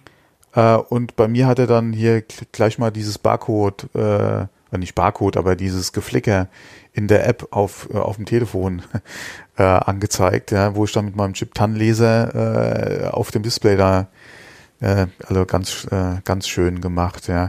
Ähm, ein bisschen umständlich, die Einrichtung, aber ansonsten hat es eigentlich ganz gut funktioniert. Ich weiß auch nicht, äh, ob die Wartezeiten, die ich da hatte, mh, die waren relativ lang, ja, bis er dann halt die Karte aktiviert hatte, eingerichtet hatte, ja, und so weiter, ob das normal ist oder ob die Server da entsprechend, ob noch andere Leute das äh, jetzt äh, so versucht haben äh, einzurichten und ob die Server da ein bisschen äh, zu kämpfen hatten im Hintergrund oder ob das generell so lange dauert, keine Ahnung bei der Sparkasse. Ähm, auf jeden Fall ist es da, es geht, ich werde es morgen mal ausprobieren. Heute komme ich dann nirgends mehr hin, ja, aber morgen wahrscheinlich mal, werde ich mal gucken, ob es funktioniert. Äh, wir haben ja lange drauf gewartet. Mhm. Und äh, jetzt ist es soweit, ist schön. Ich bin mal gespannt, wie es an der Kasse dann letztendlich funktioniert, ja. Und ob das, das dann auch wirklich dann, so alles funktioniert. ich denke, das wird genauso funktionieren, wie es bei marktbegleitenden Kreditinstituten auch funktioniert. Ja. Da äh, wird es, denke ich, keine Probleme geben. I hope so, ja. Hope ja, ja, so. gehe ich mal von aus. Ich glaube, den Schuh You never know, ja. Hm. You never know. Gut. Dennoch eine Kurzmeldung von Ikea. Das Thread-Free Gateway wurde jetzt Ach, dauerhaft ist, im Preis. Das ist Ikea, okay. Das ist Ikea, ja. Ich habe eben, äh, ich habe schon, als ich die Shownotes gelesen habe, ich habe ja, was hat denn der Tobi da reingeschrieben? Okay, man hätte, man hätte den Bezug herstellen können, ja. Ich habe Copy und Paste gemacht ähm, wegen den ganzen äh, Sonderbuchstaben aus, aus, aus, aus Schweden. Deswegen habe ich es mir einfach gemacht. Ähm, hätte länger gedauert, bis ich diese, diese Buchstaben gefunden hätte auf der Tastatur. Unmöglich, unmöglich. Setzt ja. man ja auch nicht so oft ein. Also jedenfalls das Thread-Free Gateway von IKEA. Das wurde jetzt dauerhaft im Preis gesenkt. Also das Gateway, was man eigentlich braucht, um die Smart Home Produkte von IKEA zu verwenden. Das wurde jetzt von 30 auf 20 Euro dauerhaft gesenkt. Ist okay. 10 Euro ist super. Und ferner werden jetzt demnächst die Drahtfree Steckdosen kommen. Ähm, da haben wir lange drauf gewartet. Der Name ist so geil, Drahtfree, ja. Ja, so drahtfrei. Ja, man, genau. Naja, gut, können wir auch frei übersetzen. Nein, nein. Ähm, Jedenfalls sollen die jetzt auch kommen, weil in einigen äh, Stores in Deutschland sind die Dinger schon aufgetaucht. Zu einem überraschend günstigen Preis für 10 Euro wurden sie da gesichtet. Oh, äh, okay. Es sind dann natürlich nur sehr kleine Mengen vorhanden gewesen und äh, die Leute, die darüber berichtet haben, haben gerade mal eine bekommen. Ja, dann kam der nächste an, hat die nächste rausgenommen und dann waren sie schon wieder weg. Ob sich der Preis von 10 Euro dauerhaft äh, halten wird, ist jetzt fraglich, aber wenn man sich natürlich die marktbegleitenden Hersteller anschaut, die diese ähm, Smart Home Steckdosen im Sortiment haben, mh, hm, könnte ich mir vorstellen, dass die 10 Euro doch äh, bleiben und dass das so ein Mitnahmeartikel wird. So nach dem Motto, ich gehe mal ein paar Teelichter kaufen und hole mir noch mal eine smarte Steckdose. Das könnte schon möglich sein. Mhm. Ja, ich bin ja Gott sei Dank nicht im IKEA Smart Home Kosmos unterwegs und muss mir das jetzt nicht äh, geben. Ja, okay, bei den Preisen, wenn da noch mehr kommt. Ja, aber es gab ja so viele Probleme wert, in der Vergangenheit mit Updates und mit ja. HomeKit und das und hier.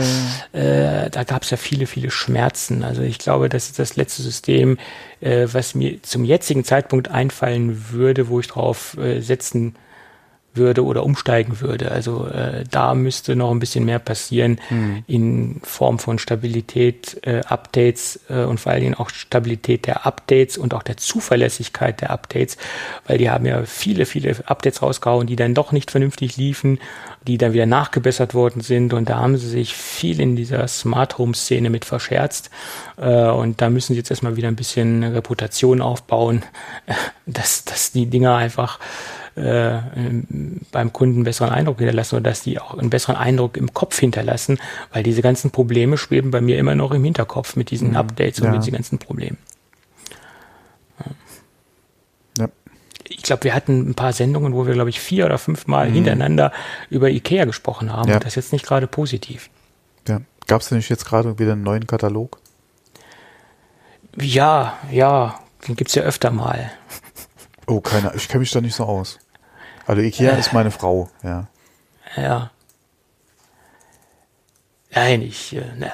Okay, äh, lass uns doch über ganz was anderes sprechen. Ich glaube, wir sind eventuell, wenn alles mhm, gut geht, ja, ja, ja. in der Mitte der Sendung angekommen, so oder? So ungefähr, ja.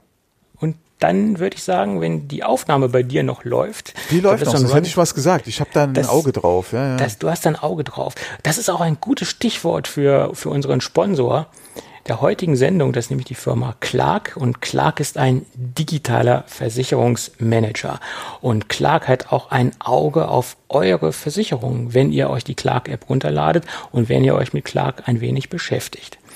Äh, ich glaube, viele Leute scheuen sich davor, sich ein wenig mit Versicherungen näher auseinanderzusetzen oder mit ihren bestehenden Versicherungen detaillierter auseinanderzusetzen. Es werden Versicherungen abgeschlossen, äh, so die, die, die meisten haben so diese Standardversicherungen, eine Gebäudeversicherung, eine Hausratsversicherung, äh, nicht eine Hausratversicherung, äh, Kfz-Versicherung, das ist das Übliche, so diese Standardsversicherungen, Rechtsschutzversicherung und so weiter. Die hat man irgendwann mal abgeschlossen und man lässt die dann so laufen. Es ist ja auch so wunderbar bequem. Je nach ähm, Zahlungslauf oder je nach Vereinbarung wird das dann jährlich, monatlich, äh, im Quartal oder wie auch immer vom Konto abgebucht. Und man hört im Endeffekt von der Versicherung äh, soweit nichts, es sei denn, man hat einen Schadensfall und äh, muss sich bei der Versicherung melden. Und dann hat man je nach Versicherung, je nach Qualität der Versicherung äh, Probleme oder keine Probleme je nachdem. So, und das läuft bei den meisten, also auch erfahrungsgemäß ist es bei mir so gewesen, äh, läuft dann so weiter und man beschäftigt sich nicht mit seinem aktuellen Versicherungsstatus oder, äh, oder der aktuellen Versicherungssituation. Aber nun kommt es ja auch vor, dass sich Lebenssituationen äh, verändern. Äh, da, da gibt es ja einige Dinge, die sich äh, im persönlichen Umfeld verändern können, äh, die sich zum Beispiel auch beim Gebäude verändern können oder auch beim Hausrat etc. Also gewisse Dinge können sich verändern. Und da sollte man natürlich auch seine Versicherung anpassen. Und es ist sehr schwierig im, im heutigen Versicherungsdschungel ähm, den optimalen Partner zu finden oder die optimale Versicherung für sich zu finden. Und da hilft Clark einen, äh, den optimalen Durchblick zu, zu haben oder eine Klarheit zu finden. Äh, und das funktioniert ganz einfach. Man lädt sich die Clark-App runter, äh, man fügt dort seine Versicherung ein die man hat, seine bestehenden Versicherungen und hat erstens mal eine schöne Übersicht und man, man fühlt sich auch das erste Mal vor Augen, was man eigentlich alles so an Versicherungen hat. Mhm. Und vielleicht merkt man auch schon allein bei dieser Aufsicht, äh, nicht Aufsicht, Übersicht, die man da einbaut, vielleicht merkt man da schon mal, okay, vielleicht kann ich da schon mal ein bisschen was machen oder da verändern oder da mal nachsteuern. Oder vielleicht brauche ich das ja gar nicht. Ähm, das ist so der erste Punkt, der einen schon bei diesen, bei dieser manuellen, äh, bei dieser manuellen Pflege der, der App äh, quasi schon mal bewusst wird. so ist es jedenfalls mir passiert. Und dann hat man die Möglichkeit, eine Bedarfsanalyse äh, zu machen. Das heißt, Clark äh, äh geht das denn durch und guckt, was, was brauchst du eigentlich anhand deiner Situation, anhand deiner Geschichte. Also es wird erstmal ein Bedarf ermittelt. Und dann hat man auch die Möglichkeit, je nach auf Wunsch ähm, äh, Vergleiche einzustellen. Das heißt, Clark ermittelt aus 1000, über 1000 Tarifen, aus Tausenden von Tarifen äh, und von 160 Versicherungen für dich die optimale Versicherung und bietet sie dir an und schlägt sie dir vor. Das sind halt alles Vorschläge, die sind unabhängig. Das heißt, ähm, ähm, das sind jetzt nicht irgendwo Tarife, äh, die zu dir nicht passen, sondern das sind so, so aus dieser Intelligenz heraus und aus dieser, aus dieser Datenbank heraus sind das für dich die optimalen äh, Tarife, die dort ermittelt werden. Und dann hast du halt wirklich die, die komplette Übersicht von dem, was du verbessern kannst, ähm, was du ändern kannst oder was du vielleicht auch gar nicht brauchst, ähm, wo sich dann halt auch deine Situation äh, verändert hat. Das heißt, wenn ich jetzt äh, mein Hausrat drastisch verkleinert habe, also als Beispiel, und ich habe mich jetzt so ein bisschen runtergefahren, dann muss ich mein, mein Hausrat jetzt nicht, äh, sagen wir mal als Beispiel von 100.000 Euro versichern, wenn ich nur ein 40.000 äh, Euro Hausrat habe, äh, und das sind dann also Dinge, die, wie gesagt, ähm, durch diese äh, Geschichte, durch diese Clark-App ermittelt werden können und somit unterm Strich auch letztendlich Geld gespart werden kann. Äh, durch diese Analyse, durch diese, durch diese Vergleichsbasis, durch diese Vergleichsdatenbank und durch dieses äh, clevere, durch diese clevere Datenbank, die dahinter steht. So, dann gibt es noch so ein paar andere Funktionen, dass man zum Beispiel auch mh, die Versicherungsberater von Clark äh, kontaktieren kann. Das ist kostenlos. Das heißt, ich kann entweder per Chat oder auf, äh, auf Telefonbasis die Leute kontaktieren. Und was, was ich ganz charmant finde, äh, gerade wenn man dort die Leute mal per Chat anfragt, man kann auch so mal Fragen stellen, die wahrscheinlich äh, so ein bisschen dümmlich sind, aber sie werden trotzdem vernünftig und konkret beantwortet. Und wenn man das einfach per per Chat-Kommunikation macht, fällt es einem vielleicht auch mal leichter, äh, mal eine dumme Frage zu einer Versicherung zu stellen, die man vielleicht am Telefon nicht stellen würde letztendlich. Und das ist, wie gesagt, der, äh, dieser, dieser Vorteil, diese beiden Kommunikationswege äh, einzuschalten, entweder per Telefon oder per Chat. Und das Ganze ist halt, äh, sind halt unabhängige Versicherungsexperten, die dort sitzen und die dir dann auch nochmal telefonisch weiterhelfen können, deine optimale Versicherung zu finden. Also es ist in erster Linie ein Versicherungsmanager und auch ein, eine Versicherungsberatungs-App sozusagen für deine bestehende Versicherung und aus, dem, aus der jetzigen Situation für dich das Beste noch herauszuholen, um eventuell ähm, Versicherungen zu kündigen, zu verändern, anzupassen und äh, sie auf den neuesten Stand zu bringen und dir klar zu machen, wo du jetzt gerade stehst mit deinen Versicherungen. Dann gibt es noch so Funktionen wie ein Kündigungsalarm. Äh, das heißt, dass, dass du immer im Griff hast, wie die Laufzeiten der Versicherungen sind und dass du dann auch rechtzeitig kündigen kannst, falls du das willst. Also da gibt's noch eine, eine, eine Menge Convenience, äh, die dort verbaut sind, also Convenience-Features, äh, die du in der App hast, ähm, wo man halt ähm, äh, das Ganze besser managen kann und so ein bisschen ähm, mehr oder besser nicht ein bisschen, sondern eine, eine, eine, eine Höchstmaß an Transparenz und Klarheit über deinen aktuellen Versicherungsstand. Ja, und ja, Clark sitzt komplett in Deutschland. Auch die Daten, die dort verarbeitet werden, erhoben werden, werden in Deutschland gespeichert. Ähm, also alles äh, quasi made in Germany, ähm, sitzt alles ähm, zentralisiert bei uns in Deutschland. Äh, und die Daten gelangen da nicht irgendwo anders hin. Ähm, das ist noch ganz wichtig zu erwähnen. Clark an sich ist komplett kostenlos, äh, das noch äh, anzumerken. Ähm, ja, das sind so die Grundfunktionen von Clark. Ja, und jetzt gibt es für unsere Hörer natürlich noch einen Hörervorteil, der höchst interessant sein kann, denke ich. Äh, für alle diejenigen, die äh, ein wenig aufräumen wollen in, ihrer, in ihrem Versicherungsdickicht, sage ich jetzt mal, gibt es die Möglichkeit, äh, das äh, über die Clark-App zu tun. Und ähm, wer das tut und wer sich die Clark-App runterlädt und zwei bestehende Versicherungsverträge dort hochlädt und einpflegt, bekommt einen 30 Euro Amazon-Gutschein. Das heißt, äh, ihr geht auf clark.de, registriert euch entweder in der App oder auf clark.de Äh, oder ja, oder, äh, entweder in der App oder wie gesagt auf clark.de, dort registriert ihr euch. Äh, das dauert fünf Minuten, bis das alles vollzogen ist und gebt dann den äh, Registrierungscode, Gutscheincode GeekCafé zusammengeschrieben, alles groß ein und dann werden die Daten verarbeitet und ihr bekommt dann nach einer gewissen Zeit per E-Mail, mit der ihr euch dort registriert habt, den Gutschein, äh, den Amazon-Gutschein. Wichtig ist, es müssen zwei gültige Versicherungen sein und dann äh, wird man dementsprechend von Clark per E-Mail benachrichtigt. Für Österreich gilt das natürlich auch. Da gibt's die Webseite goclark.at. Ja, ich denke, ich habe alles Essentielle über Clark erzählt. Und falls Hörer Fragen haben, entweder in die Kommentare oder sich einfach mal direkt an Clark wenden. Ähm, ja, das funktioniert reibungslos. Ja. Bist du noch da, Thomas? Ich bin noch da. Ich gebe gerade zwei Versicherungen ein für den Gutschein. Kannst ja, du auch machen, das wir, ist kein wir, Problem. Wir dürfen ja nicht. Ja. Ach, ja. nee. Nee, ist gut. Gut, wunderbar. Ja, ja. ja, dann haben wir doch, denke ich, alles Wesentliche über Clark berichtet. Und ich würde sagen, wir bedanken uns ganz genau. freundlich bei Clark für die entspannte Unterstützung. Jawohl, vielen Dank. Tschüss. Äh, tschüss hätte ich bald gesagt. Nein, nee, nichts Tschüss. Wir, sind, wir, wir, haben noch ein bisschen was. Bin heute etwas durch den Wind, aber böse Zungen würden behaupten, heute? Oh, oh, genau, heute? nee, ich glaube, ein bisschen was hätten wir noch im Angebot. Ja, das, das ist auch gut so, ne?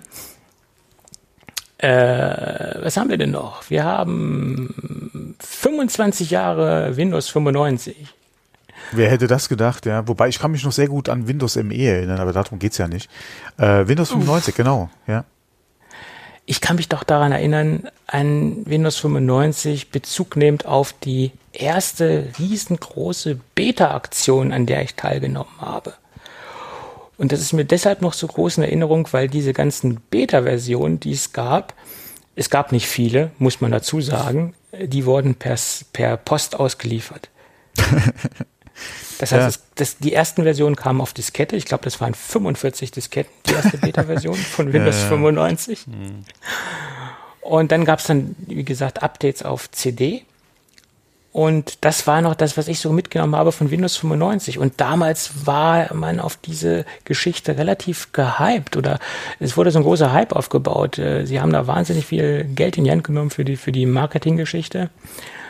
Und gefühlt am, am Release Day, äh, man, man sah ja dann sogar in der Tagesschau darüber äh, äh, Berichterstattungen, ähm, war da richtig was los. Also da standen die Leute Schlange, um sich dann Windows 95 zu holen.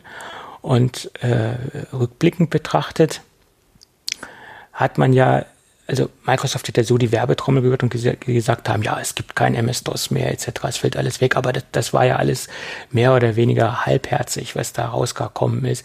Es war ja nichts weiter äh, als ein Windows, was direkt in die Oberfläche reingebootet hat. Es hatte ja noch einen DOS-Unterbau.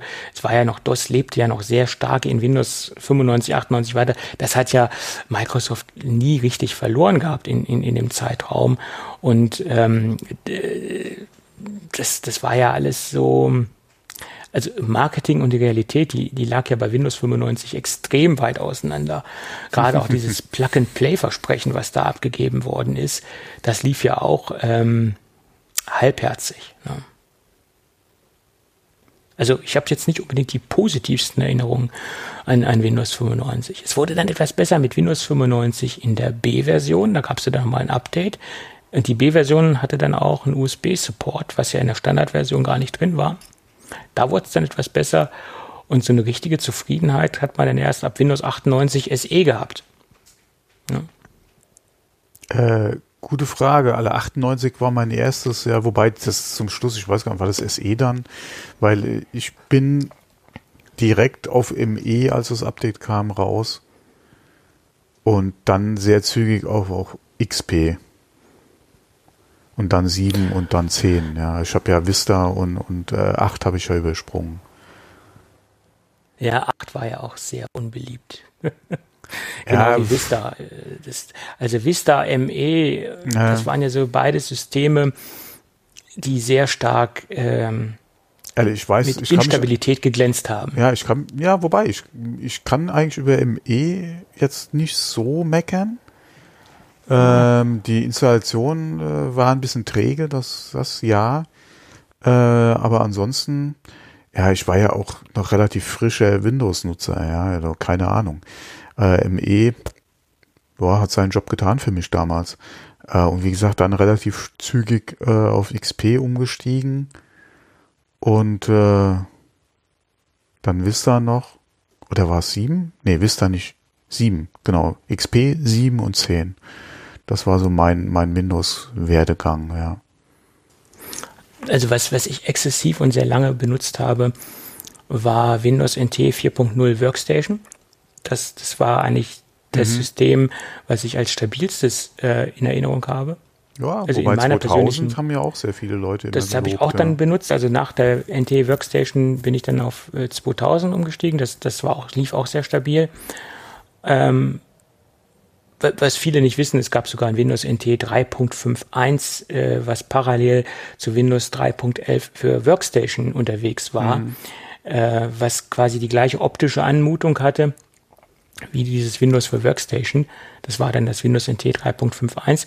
Das hatte ich auch schon äh, äh, getestet und im Einsatz und das waren auch alles noch so diese Zeiten, wo, wo ich beide Systeme parallel auch aus beruflichen Gründen nutzen musste. Das heißt, privat halt immer schon den Mac und am Laufen und beruflich auf, aufgrund der beruflichen Situationen, aufgrund der Geschichte, dass man da sehr viel mehr mit Windows gearbeitet hat, halt immer noch mit Windows arbeiten musste, was sich ja in den letzten Jahren bei mir Gott sei Dank geändert hat, dass ich halt Windows komplett verbannen konnte.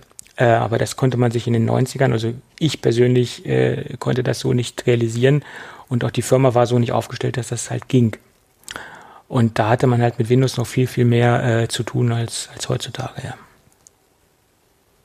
Ja, ganz andere Zeiten. Ja. Mein Gott. Ja. ja. Lang, lang ist's her. Genau. Lang, lang. Ja, mein Gott, für alle 95 ist wirklich schon lange her, ja ja, 25 Jahre, ja. Äh, um es auf den Punkt zu bringen. ja, leider kannst du dazu 3.11 oder so den, den Zug gar nicht, oder den, den Bezug nicht so herstellen, aber das ist ja ungefähr dieselbe Zeit gewesen. Ja. Das war ein paar Jahre logischerweise davor. Aber 3.11, also Windows für Workgroups. 3.11 war jetzt noch nicht mal so lange davor. 3.1 ging, glaube ich, oder 3 äh, war ja irgendwie, ich glaube, Anfang der 90er. Dann kam ja 3.1 und 3.11 kam doch erst kurz vor 95. Ja, ich glaube auch. Das war dann halt äh, ein bisschen mehr Netzwerk-Support, wie der Name schon, mhm. schon sagte, also ein bisschen aufgebauterer Netzwerk-Support. Ähm, ja, lief ein wenig stabiler, ein wenig besser im Netzwerk, hatte bessere Netzwerkunterstützung, auch gerade was die Konnektivität zu, zu Novel, zu Novel Netware anging. Und Novel Netware war ja damals noch so das, das Maß der Dinge, was, was, was für KMUs äh, ganz hoch anstanden, Novel Netware zu arbeiten. Und das war auch ein, ein ganz großer Bestandteil damals bei uns in der Firma ähm, im Support-Bereich oder auch viele Kunden waren halt auf Novel Netware.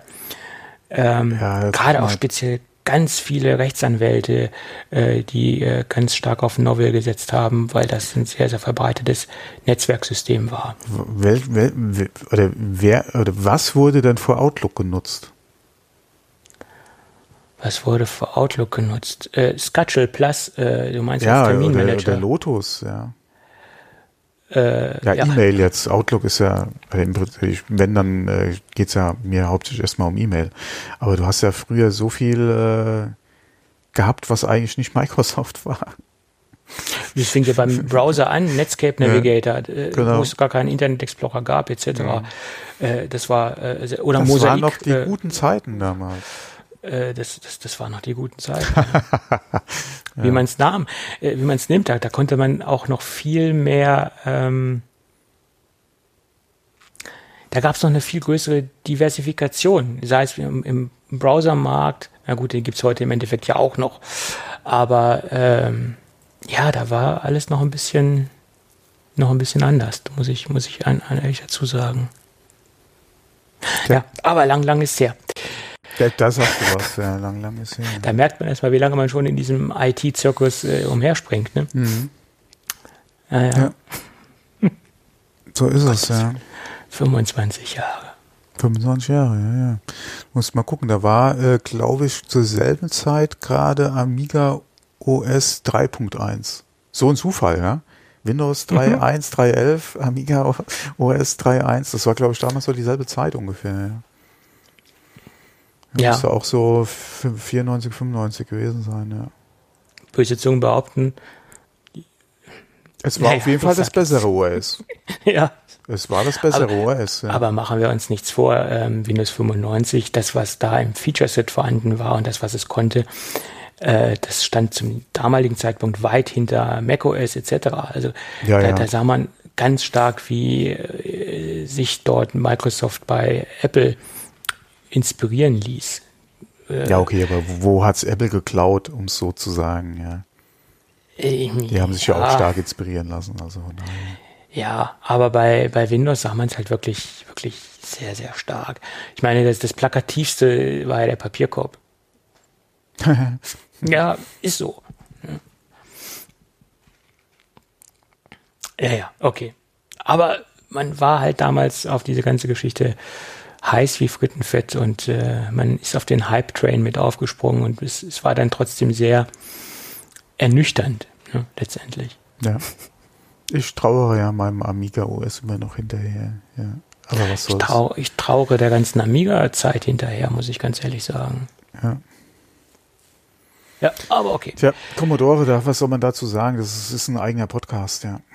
Ja, das ist nahe, das, da könnte man ganze Reihen von Podcasts mit, äh, mitfüllen, ganze ja. Sendereien. Ja. Gut. Ja.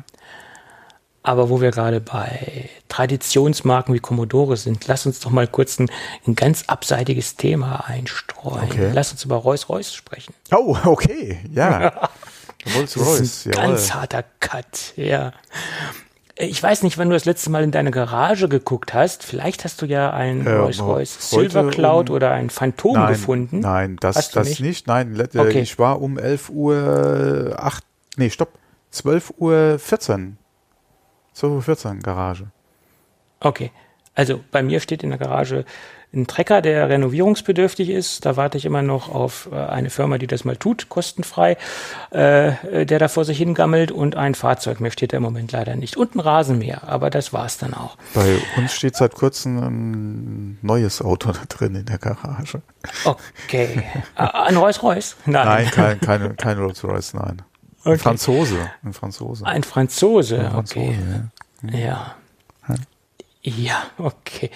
Ähm, aber ich gehe davon aus, dass das Fahrzeug nicht elektrifiziert ist. Nein. Okay, weder, weder das eine noch das andere. Also weder Hybrid noch rein elektrisch, ja.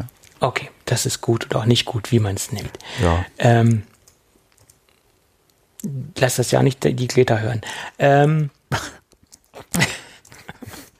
Aber die geht jetzt ja wieder zur Schule, von daher. Ja, er konnte es sich nicht verkneifen. Er konnte es. Nein, ich habe mich den einen Tag so amüsiert. Ich höre Deutschland Radio Kultur mhm. morgens immer gerne, äh, weil da immer sehr intensive Nachrichten kommen, auch Kulturnachrichten.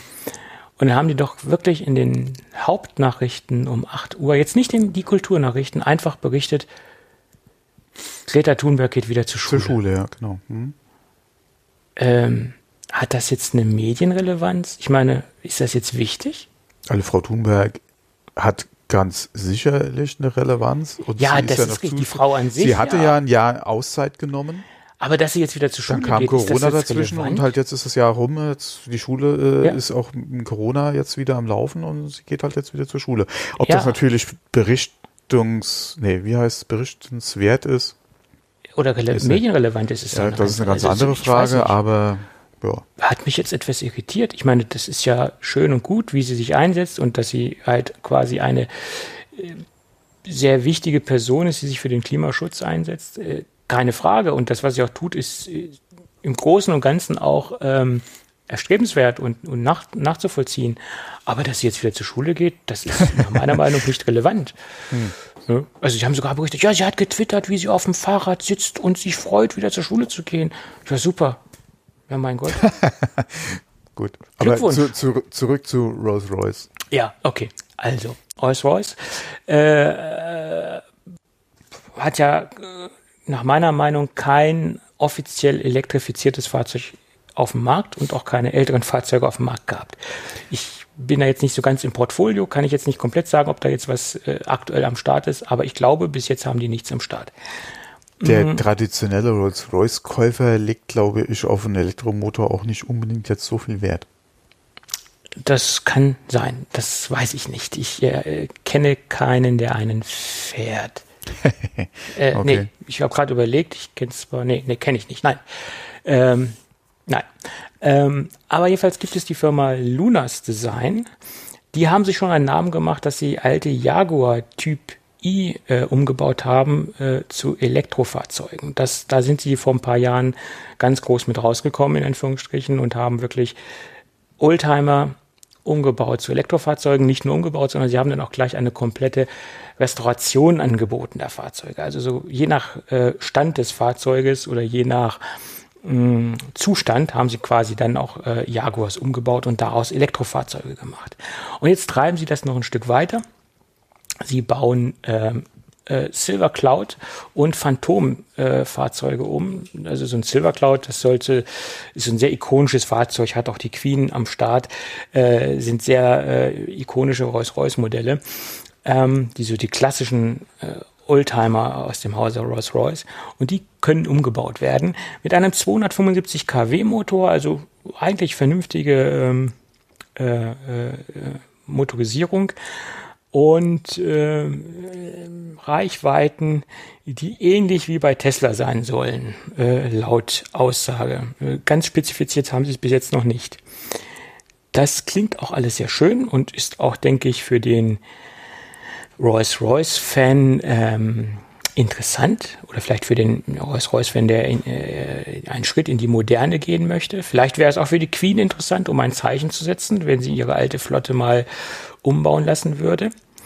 Äh, man sollte auch das Portemonnaie der Queen mitbringen, weil für den Umbau, für den Umbau ohne Fahrzeug, muss man dazu sagen, geht es ab 400.000 Euro los. Ja, da kann man sich schon einige Teslas verkaufen. Ob man das natürlich möchte. Da kannst du dir ein Elektro-Porsche für kaufen, ja. Ja, da bin ich schon eher auf deiner Schiene. Mit Porsche, ja, Verarbeitungstechnik, Spaltmaße. Okay, es ist ein ganz anderes Auto jetzt als, äh, als der, Tesla. als der Rolls, ja. Ja, oder ähm, Rolls, ja. Aber, pff. Nein, ich wollte es jetzt nur mal er erwähnen, dass das die Firma jetzt anbietet und ich glaube, die Kundschaft ist auch sehr gering und auch sehr klein, Wobei, die das braucht und will. Wobei, wenn wir jetzt gerade über Rolls sprechen, die, äh, wenn man sich jetzt mal das aktuelle Fahrzeug oder die aktuelle Fahrzeugpalette anguckt von denen, die sind ja, klar ist es ein Rolls, aber so altbacken, ja, wie man sich die vielleicht vorstellt, sind sie ja gar nicht mehr. Nein, die wir aktuell hatten, nicht. Nein. Wir hatten, glaube ich, im Podcast auch schon mal über den Kulinan gesprochen. Mhm.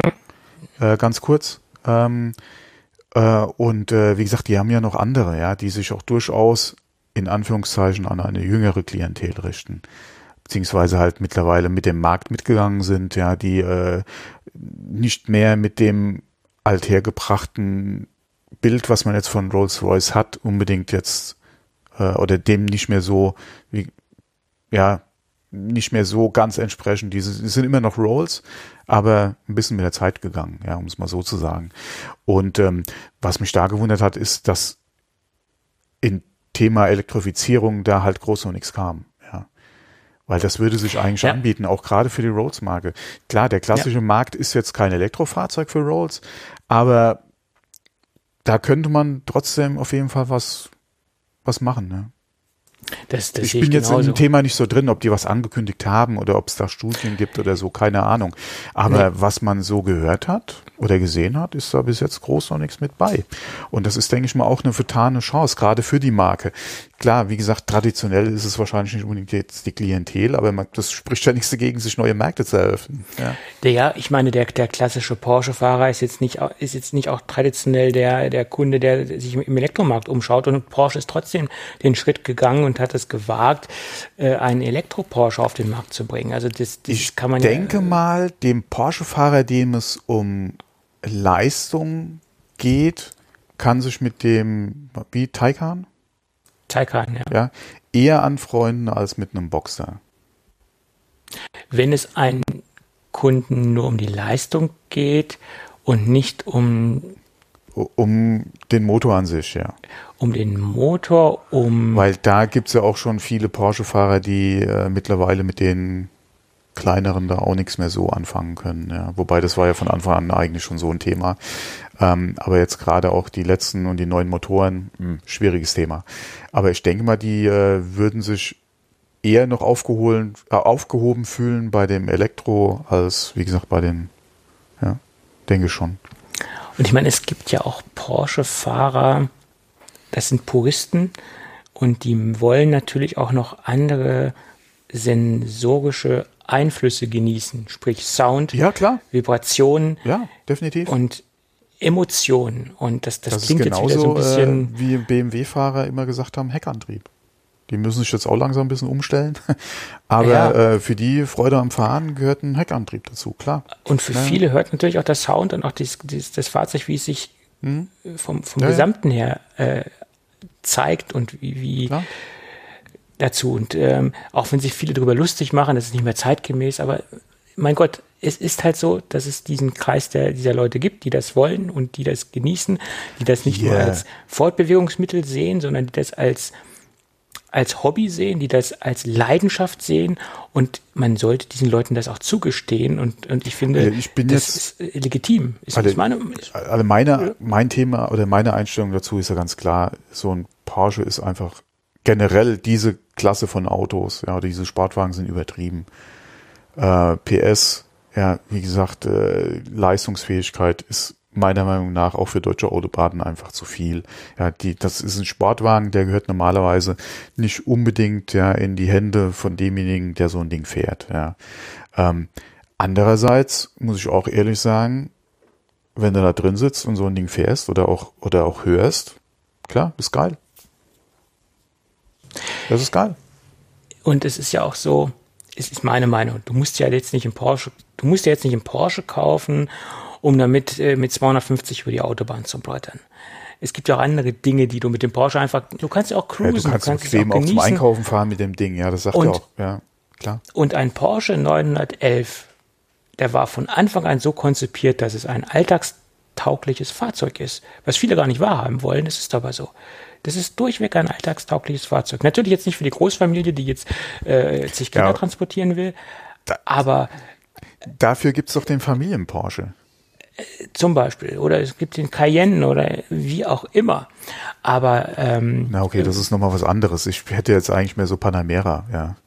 Zum Beispiel, ja. ja. Aber wie gesagt, ähm, es gab da äh, eine schöne Dokumentation, letztens, die ich aber auf Phoenix gesehen habe, äh, war zwei Stunden lang, da ging es wirklich nur um Porsche, da waren auch alle, äh, da waren auch die äh, teilweise noch die überlebenden äh, Entwickler dabei, die den Ur-Porsche entwickelt haben, also den 901, so hieß er ja am Anfang. Da gab es dann aber äh, Streitigkeiten mit Peugeot, äh, weil die die Markenrecht haben und die mussten den halt umbenennen und dann wurde aus dem 901 der 911er. Und die haben Anfang an so konzipiert, dass auch der 911 ein alltagstaugliches Fahrzeug ist, was auch äh, sportliche Ambitionen hat. Und natürlich hat sich das in den Jahren weiterentwickelt und teilweise auch ein bisschen übertrieben. Aber so ein, grundsätzlich so ein 911er ist heute auch noch ein alltagstaugliches Fahrzeug. Ja, definiere alltagstauglich, ja. Das ist ja auch immer die Frage. Ja. Klar kannst ja. du da drin auch mal eine Kiste Bier holen, aber. Ja. Hm.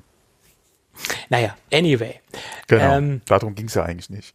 Wir waren bei, wir waren bei Rolls-Royce und äh, Umbauten äh, zu Elektro, ja, genau. Über Porsche, das ist dann so auch ein Thema, was bei mir äh, Leidenschaft weckt. Also, ja, ja, Porsche macht Spaß.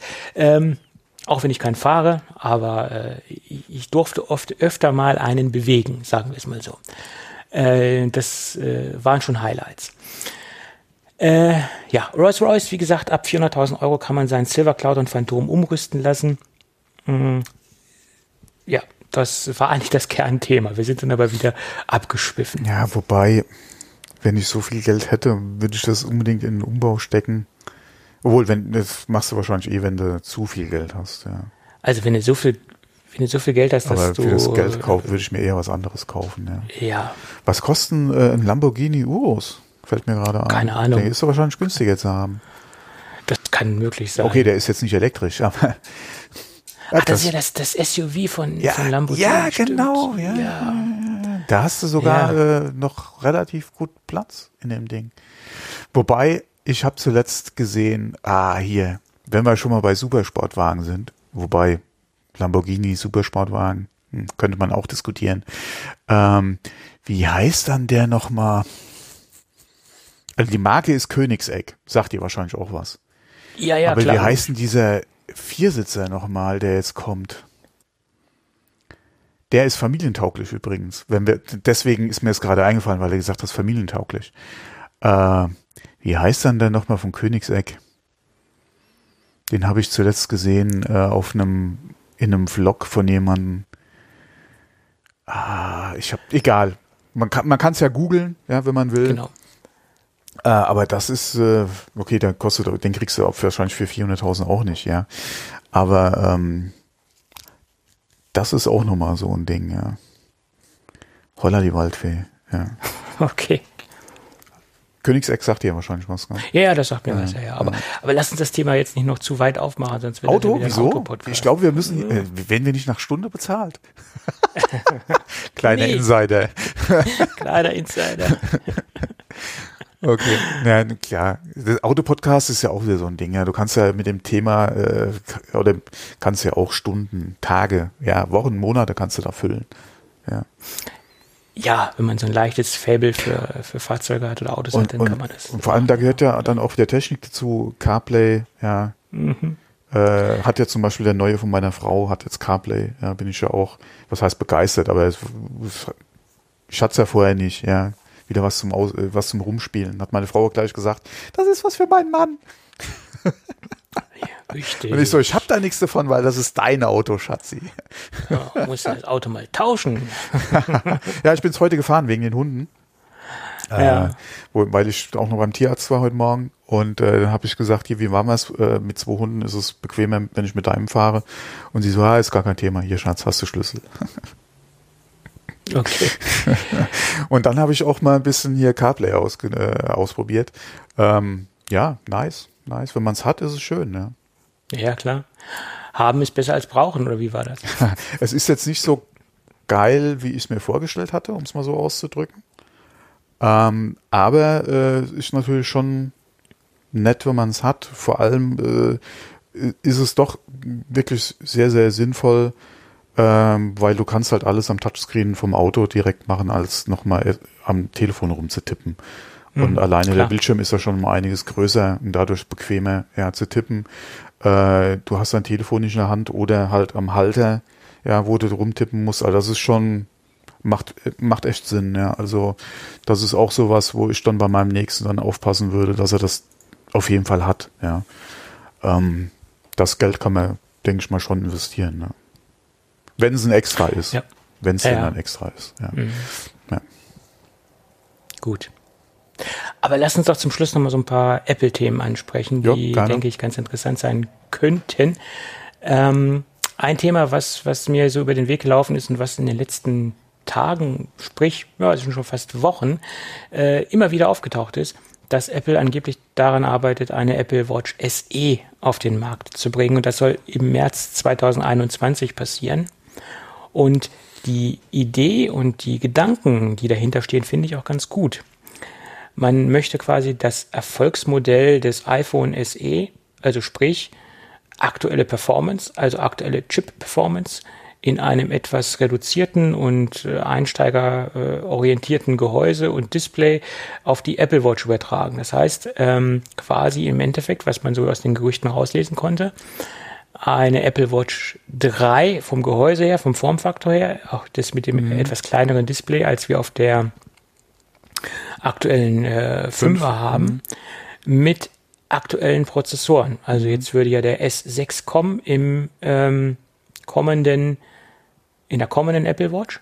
Und dass man das dann quasi so überträgt, dieses, diese Erfolgsgeschichte SE auf die Apple Watch um quasi auch den unteren Bereich äh, abzu, ähm, zu bedienen der Kundschaft, die aber trotzdem eine leistungsstarke Apple Watch bekommen mit etwas, äh, ja, in Anführungsstrichen kleineren Display äh, und, und die restlichen Features jetzt nicht so äh, auf der Höhe der Zeit, aber performant und äh, das hat man ja gesehen, dass das beim iPhone SE super funktioniert hat und aus diesem Grund könnte ich mir auch vorstellen, dass Apple einfach den, den Weg auch bei der Apple Watch äh, einschlagen wird. Ja, vor allem es hat ja auch mit dem Modell äh, Apple Watch 3 und 5 Parallelen, die 3 als günstigere Ansteigs- äh, oder als günstigere Alternative, hat es ja auf jeden Fall sehr gut funktioniert.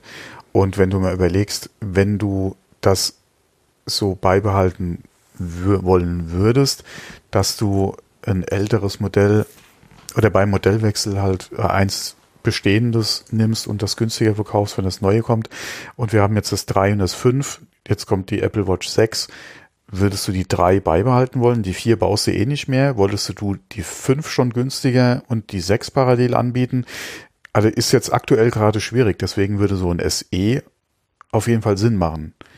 Ähm, ja. Dass du dann wirklich das Sechser hättest und würdest dann, wie du es eben schon angesprochen hast, jetzt drei mit einem vergleichsbare oder mit derselben äh, Innenleben äh, machen. Ob das dann wirklich 100% identisch ist oder noch eine Abweichung drin ist, ist mal dahingestellt. Aber das würde definitiv Sinn machen. Du hättest zwei neue Geräte im Prinzip. Auch wenn du halt vom Formfaktor oder von dem Gehäuse her das ältere hättest, hättest du zwei aktuelle Geräte und könntest dann sagen, dass es eh bleibt zwei, drei Jahre auf jeden Fall so in der Form bestehen äh, und machst dann dein iPhone 6, 7 und zum 8er gibst zum Beispiel ein neues SE. Wie wir es ja jetzt bei dem, äh, oder so ähnlich ja bei dem aktuellen SE ja auch hatten. Ja, mhm, genau. äh, beim iPhone. Also macht durchaus Sinn. Vor allem, wenn sich preislich realisieren lässt, dass der Abstand doch entsprechend einfach da ist. Ja. Dass ja, es nicht nur 50 Euro sind. Ja. Und ich finde das dann auch sehr transparent für den Kunden, sehr aufgeräumt, ja. mhm. das, Line-up äh, sehr schnell zu erkennen, denke ich. Man könnte ja. das den Kunden auch sehr gut vermitteln, nach meiner allem, Meinung. Vor allem vom Branding her hast du jetzt in dem Startjahr auf jeden Fall vergleichbare Hardware. Und ja. du hast später nicht das Problem, dass wenn ein, ein, ein Apple, ein iPhone, ein Apple Watch 7 kommt, du ein Dreier oder ein Fünfer verkaufst, sondern du hast dann, du hast dann deine Apple Watch SE, die ist losgelöst von äh, der Nummer einfach. Genau. Also von ja. daher finde ich das, ja. finde ich das eine tolle Macht Idee Sinn, oder auch eine, eine Theorie, die denke ich auch so kommen könnte. Ja. Hm. Schließe ich mich an. Ja, ich auch, ja. Das macht durchaus Sinn. Ist mir jetzt so noch nicht in den Sinn gekommen, gerade weil man ja eigentlich bis jetzt gut gefahren ist mit der Schiene, wie man es hatte. Äh, mhm. mit dem Dreier und dem Fünfer, ja, was so wirklich gut funktioniert hat, wo auch die Preise von dem Dreier ja wirklich super, super liegen, ja. Und du hast ja bis jetzt ja. auch wirklich noch eine Hardware bekommen, die auch was die auch gut war. Wie gesagt, mit dem nächsten Telefon, äh, Telefon, ich sage, äh, mit dem nächsten Apple Watch wird es ein bisschen schwierig. Gerade wie willst du dann wolltest du dann eh im Innenleben was machen, ja, etc. Willst du da, wie gesagt, das Gehäuse eventuell nehmen und die Fünfer-Hardware rein, dann ist wieder die Frage, ja, hm, ja, deswegen so da einen Schnitt machen, wir machen SE zum Beispiel oder ob man es dann SE nennt oder wie auch immer, ist ja die Frage und äh, machen das so, ja, ja, klar, warum nicht, ja. Ja, sehe ich ähnlich, ja. sehe ich ähnlich. Vor allem hast du da wieder so eine Sache, ja, du hast dieselbe Hardware. Hast da nochmal ein wunderbares Argument, auch gerade beim Verkauf, was es Apple natürlich ein bisschen schwierig macht. Ja, warum sollte man dann unbedingt zum Topmodell greifen, wenn du dieselbe Hardware mit einem an, etwas schlechteren Display vielleicht in Anführungszeichen dann kriegst? Ähm, das ist halt wieder so, ja, der kann ja, gut, man, könnte, man hat ja erstmal die, das Display, was kleiner ist. Das heißt, da hätte man schon mal den ersten Unterschied. Das hat die, die Leute, die, die jetzt zum Dreier gegriffen haben, auch nicht gestört, ja. Ja, okay, aber da hast du ja den schlechteren, ja, ja. Also das Display, das ist schon mal der erste Punkt. Und dann könnte man eventuell vielleicht noch ein paar Abstriche machen bei Sensoren. Aber okay, das. Ja, nee, klar, du kannst es sagen, könnte okay, du hattest, ja. hättest von den Sensoren das, was du jetzt zum Beispiel in der aktuellen 5er drin hast, das könntest du reinmachen und neue Features, die in die 6 und neue Features kommen in die 6.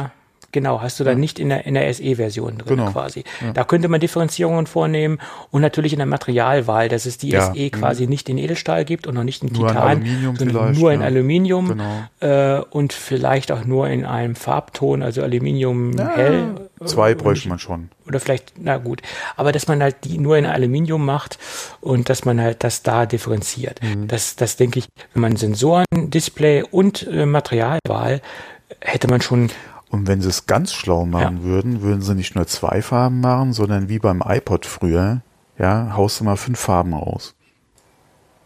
Könnte man machen. Oder die gleichen Farbtöne passen zum SE. Das gibt es ja auch in Rot, dass man vielleicht sagt, okay, man macht da eine Kombination draus. Also zum SE, iPhone SE und macht da die gleichen Farbtöne. Ganz genial wäre es, wie gesagt, wie beim iPad Mini damals. Ja, ja Regenbogen, Farbe durch, ja. Ähm, und äh, dass man, wie gesagt, da hat es ja auch den großen iPod gehabt, den gab es dann in Schwarz und in Silber, ja. Und warum nicht? Warum nicht die, nicht das iPhone SE, gerade dann auch für die Leute, ja, die es haben wollen, ähm, macht doch Farben. Ja, klar, warum nicht? Dann würde vielleicht der eine oder andere anstatt zum zum äh, zur Apple Watch 6 äh, würde er wahrscheinlich dann doch zum SE greifen, gerade weil es ja im Prinzip auch dieselbe Hardware ist und er vielleicht auf das eine oder andere verzichten kann, was die 6 noch bietet, aber er kriegt die Farben, ja. Und aber auch da sage ich dann auch wieder, ja, wie Apple das ja auch immer gesagt hat, wenn sie schon zu einem anderen Produkt greifen als das äh, die Apple Watch 6, dann sollten sie auch die SE kaufen. Das Geld machen wir ja trotzdem, ja. Ja, ja, klar.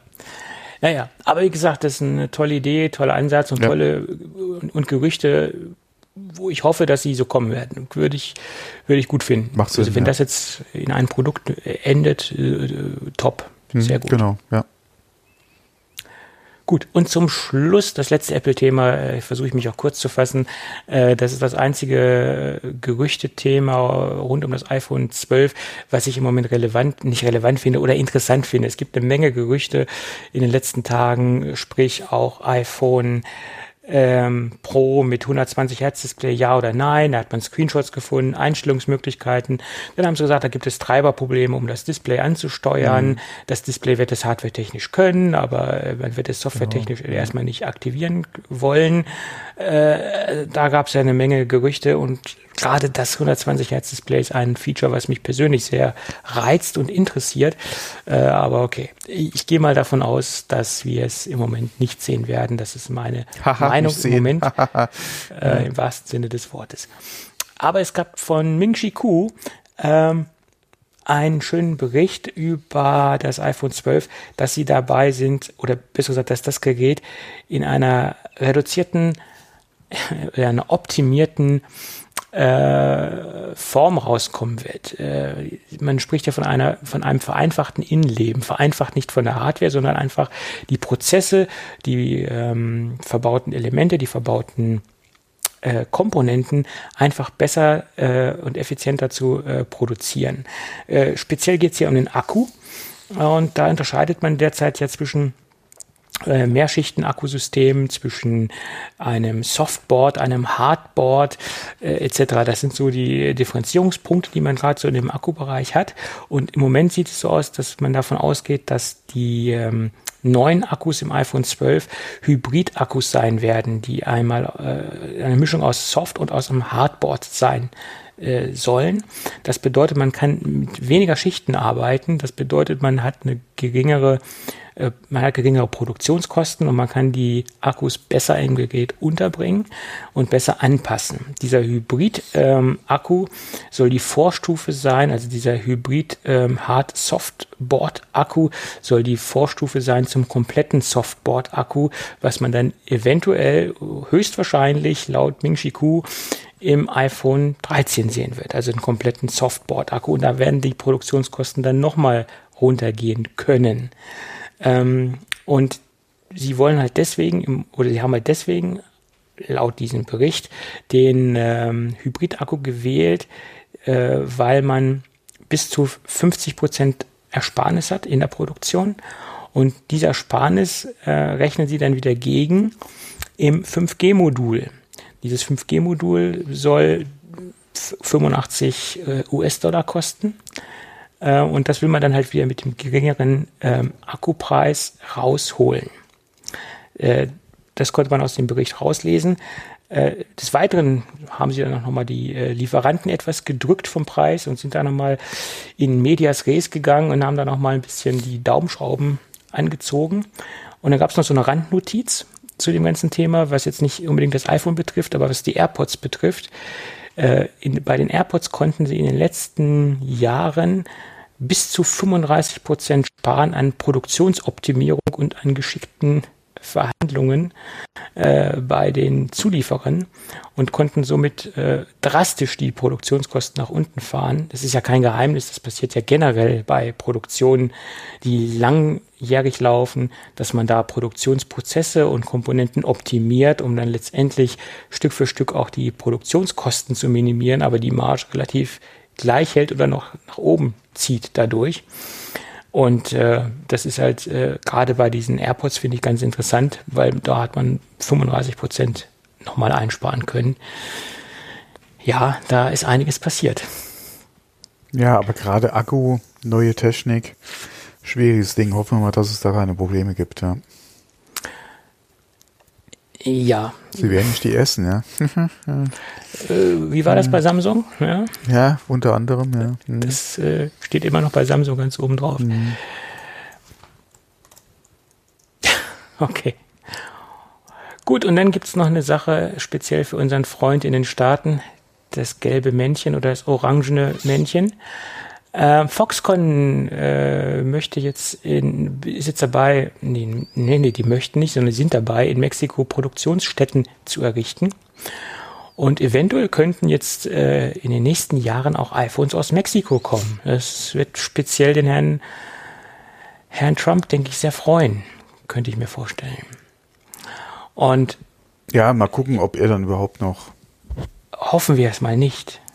Ja, das wird sich zeigen. Also es steht ja, also es ist ja nach wie vor nicht abzusehen, ob oder ob nicht. Ja, von daher ja. mal gucken. Aber die Chance besteht natürlich. Ja, und es, es sieht momentan auch nicht schlecht aus, dass er abgewählt wird. Muss man mal gucken, wie er darauf reagiert. ähm, ah. aber ähm, obwohl. Ja. Wir haben ja auch vor vier Jahren gedacht, nein, nein, der wird niemals, niemals Präsident. Ja, und wir haben ja auch, äh, und ich hoffe mal, dass wir uns irren und dass der Kollege abgesägt wird. Ja, aber okay. Jedenfalls Foxconn möchte in Mexiko oder wird in Mexiko Produktionsstätten errichten und nicht nur Foxconn, sondern auch der Marktbegleiter Pegatron, der ebenfalls ein Apple-Zulieferer ist, der wird in Mexiko auch Produktionsstätten errichten. Was ich ganz interessant fand, das nochmal kurz anzumerken, ähm, dass Foxconn mittlerweile schon 30 Prozent seiner Produktionsstätten außerhalb mhm. von äh, China äh, aufgestellt hat und errichtet yep. hat und sich immer mehr und mehr von, äh, von dem ganzen, von der ganzen China-Geschichte löst und ähm, etwas unabhängiger macht, finde ich sehr erwähnenswert. Das hätte ich nicht gedacht, dass die, dass die schon so, so viele sind, dass es schon 30 Prozent sind, hätte ich nicht niemals gedacht. Ja. ja, okay, die sehen natürlich auch zu, dass sie sich da ein bisschen äh, breiter aufstellen. Ja. Genau, ja. Gut. Ja, ja das waren eigentlich. Da, ja, ja? Da, da, nee, weil du gerade hier Foxconn und Mexiko. Mhm. Ähm, es gab jetzt auch gerade die äh, Nachricht, dass äh, iPhone SE jetzt äh, auch äh, in ähm, Indien gefertigt werden, dass die Produktion mhm. anläuft und dass die äh, Geräte jetzt auch, wie gesagt, aus Indien für den Markt dann halt äh, oder in Indien für den Markt produziert werden. Das dazu. Äh, Wir hatten ja schon öfter darüber gesprochen, äh, ja. aber wie gesagt, jetzt ist es soweit. Mhm. Die Geräte werden jetzt auch in Indien, das neue SE, direkt äh, produziert für den Markt. Ja. ja, ist ja auch äh, nach wie vor ein optimales Gerät für, für das jeweilige Land. Äh, ja, das SE letztendlich ist mhm. ja, denke ich, auch sehr gut Ziel, im Zielmarkt, das Gerät. Jupp.